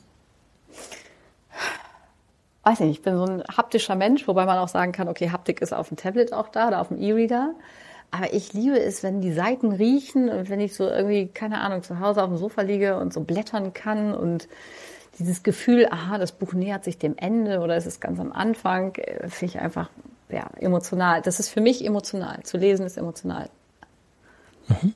Machst du so Markierungen daran mit ähm, ein Textmarker? Das, ja, das kommt drauf an. Wenn ich Fachliteratur lese, dann immer. Also dann male ich und klebe was rein oder fotografiere mir was ab. Sozusagen macht die digitale mhm. Variante, wenn ich irgendwas eine Textstelle total gut finde. Äh, bei ganz normaler Belletristik nicht. Dann lese ich einfach weg und freue mich, dass ich das Buch gelesen habe. Wenn es gut ist, schenke ich mhm. das schnell weiter und sage, hier ist ein neues Buch, was einen neuen Besitzer braucht. Ähm, und die, die nicht so gut waren, die stelle ich tatsächlich in den Schrank. Das ist ein komischer Ansatz, aber die Bücher, die ich finde, die müssen in die Welt, die gebe ich weiter und die anderen, ja. die äh, parke ich für mich im Bücherschrank. Ah, okay. Könntest ja auch weitergeben. Vielleicht kann jemand anders mehr damit anfangen. Weiß man nicht. Über den Gedanken, wir haben das mal drüber nachdenken und sagen, ich, ja. Ja.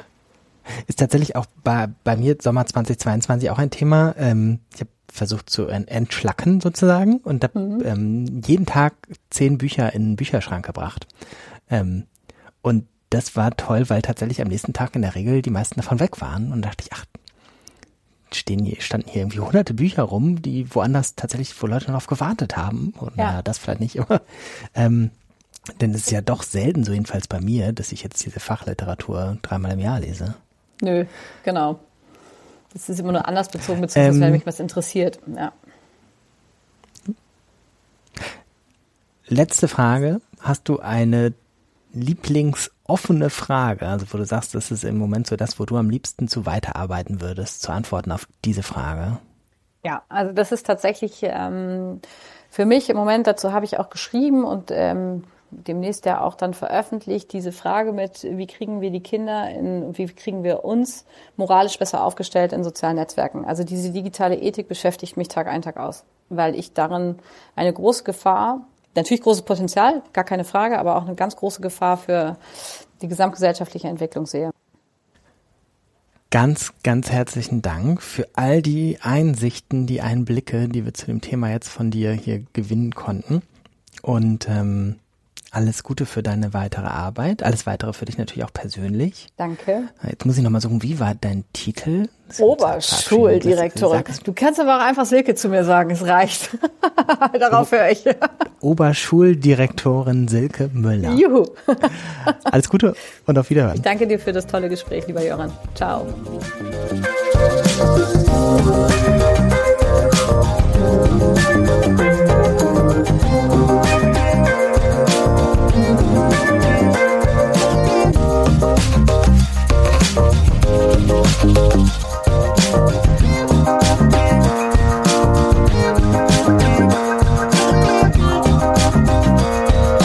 Falls Ihnen der Podcast gefallen hat, finden Sie weitere Folgen auf allen bekannten Podcast-Portalen. Wir freuen uns auch über Ihr Feedback und Sie können uns jederzeit gerne eine Bewertung hinterlassen. Weiterführende Informationen und Links finden Sie unter magazin.forumbd.de.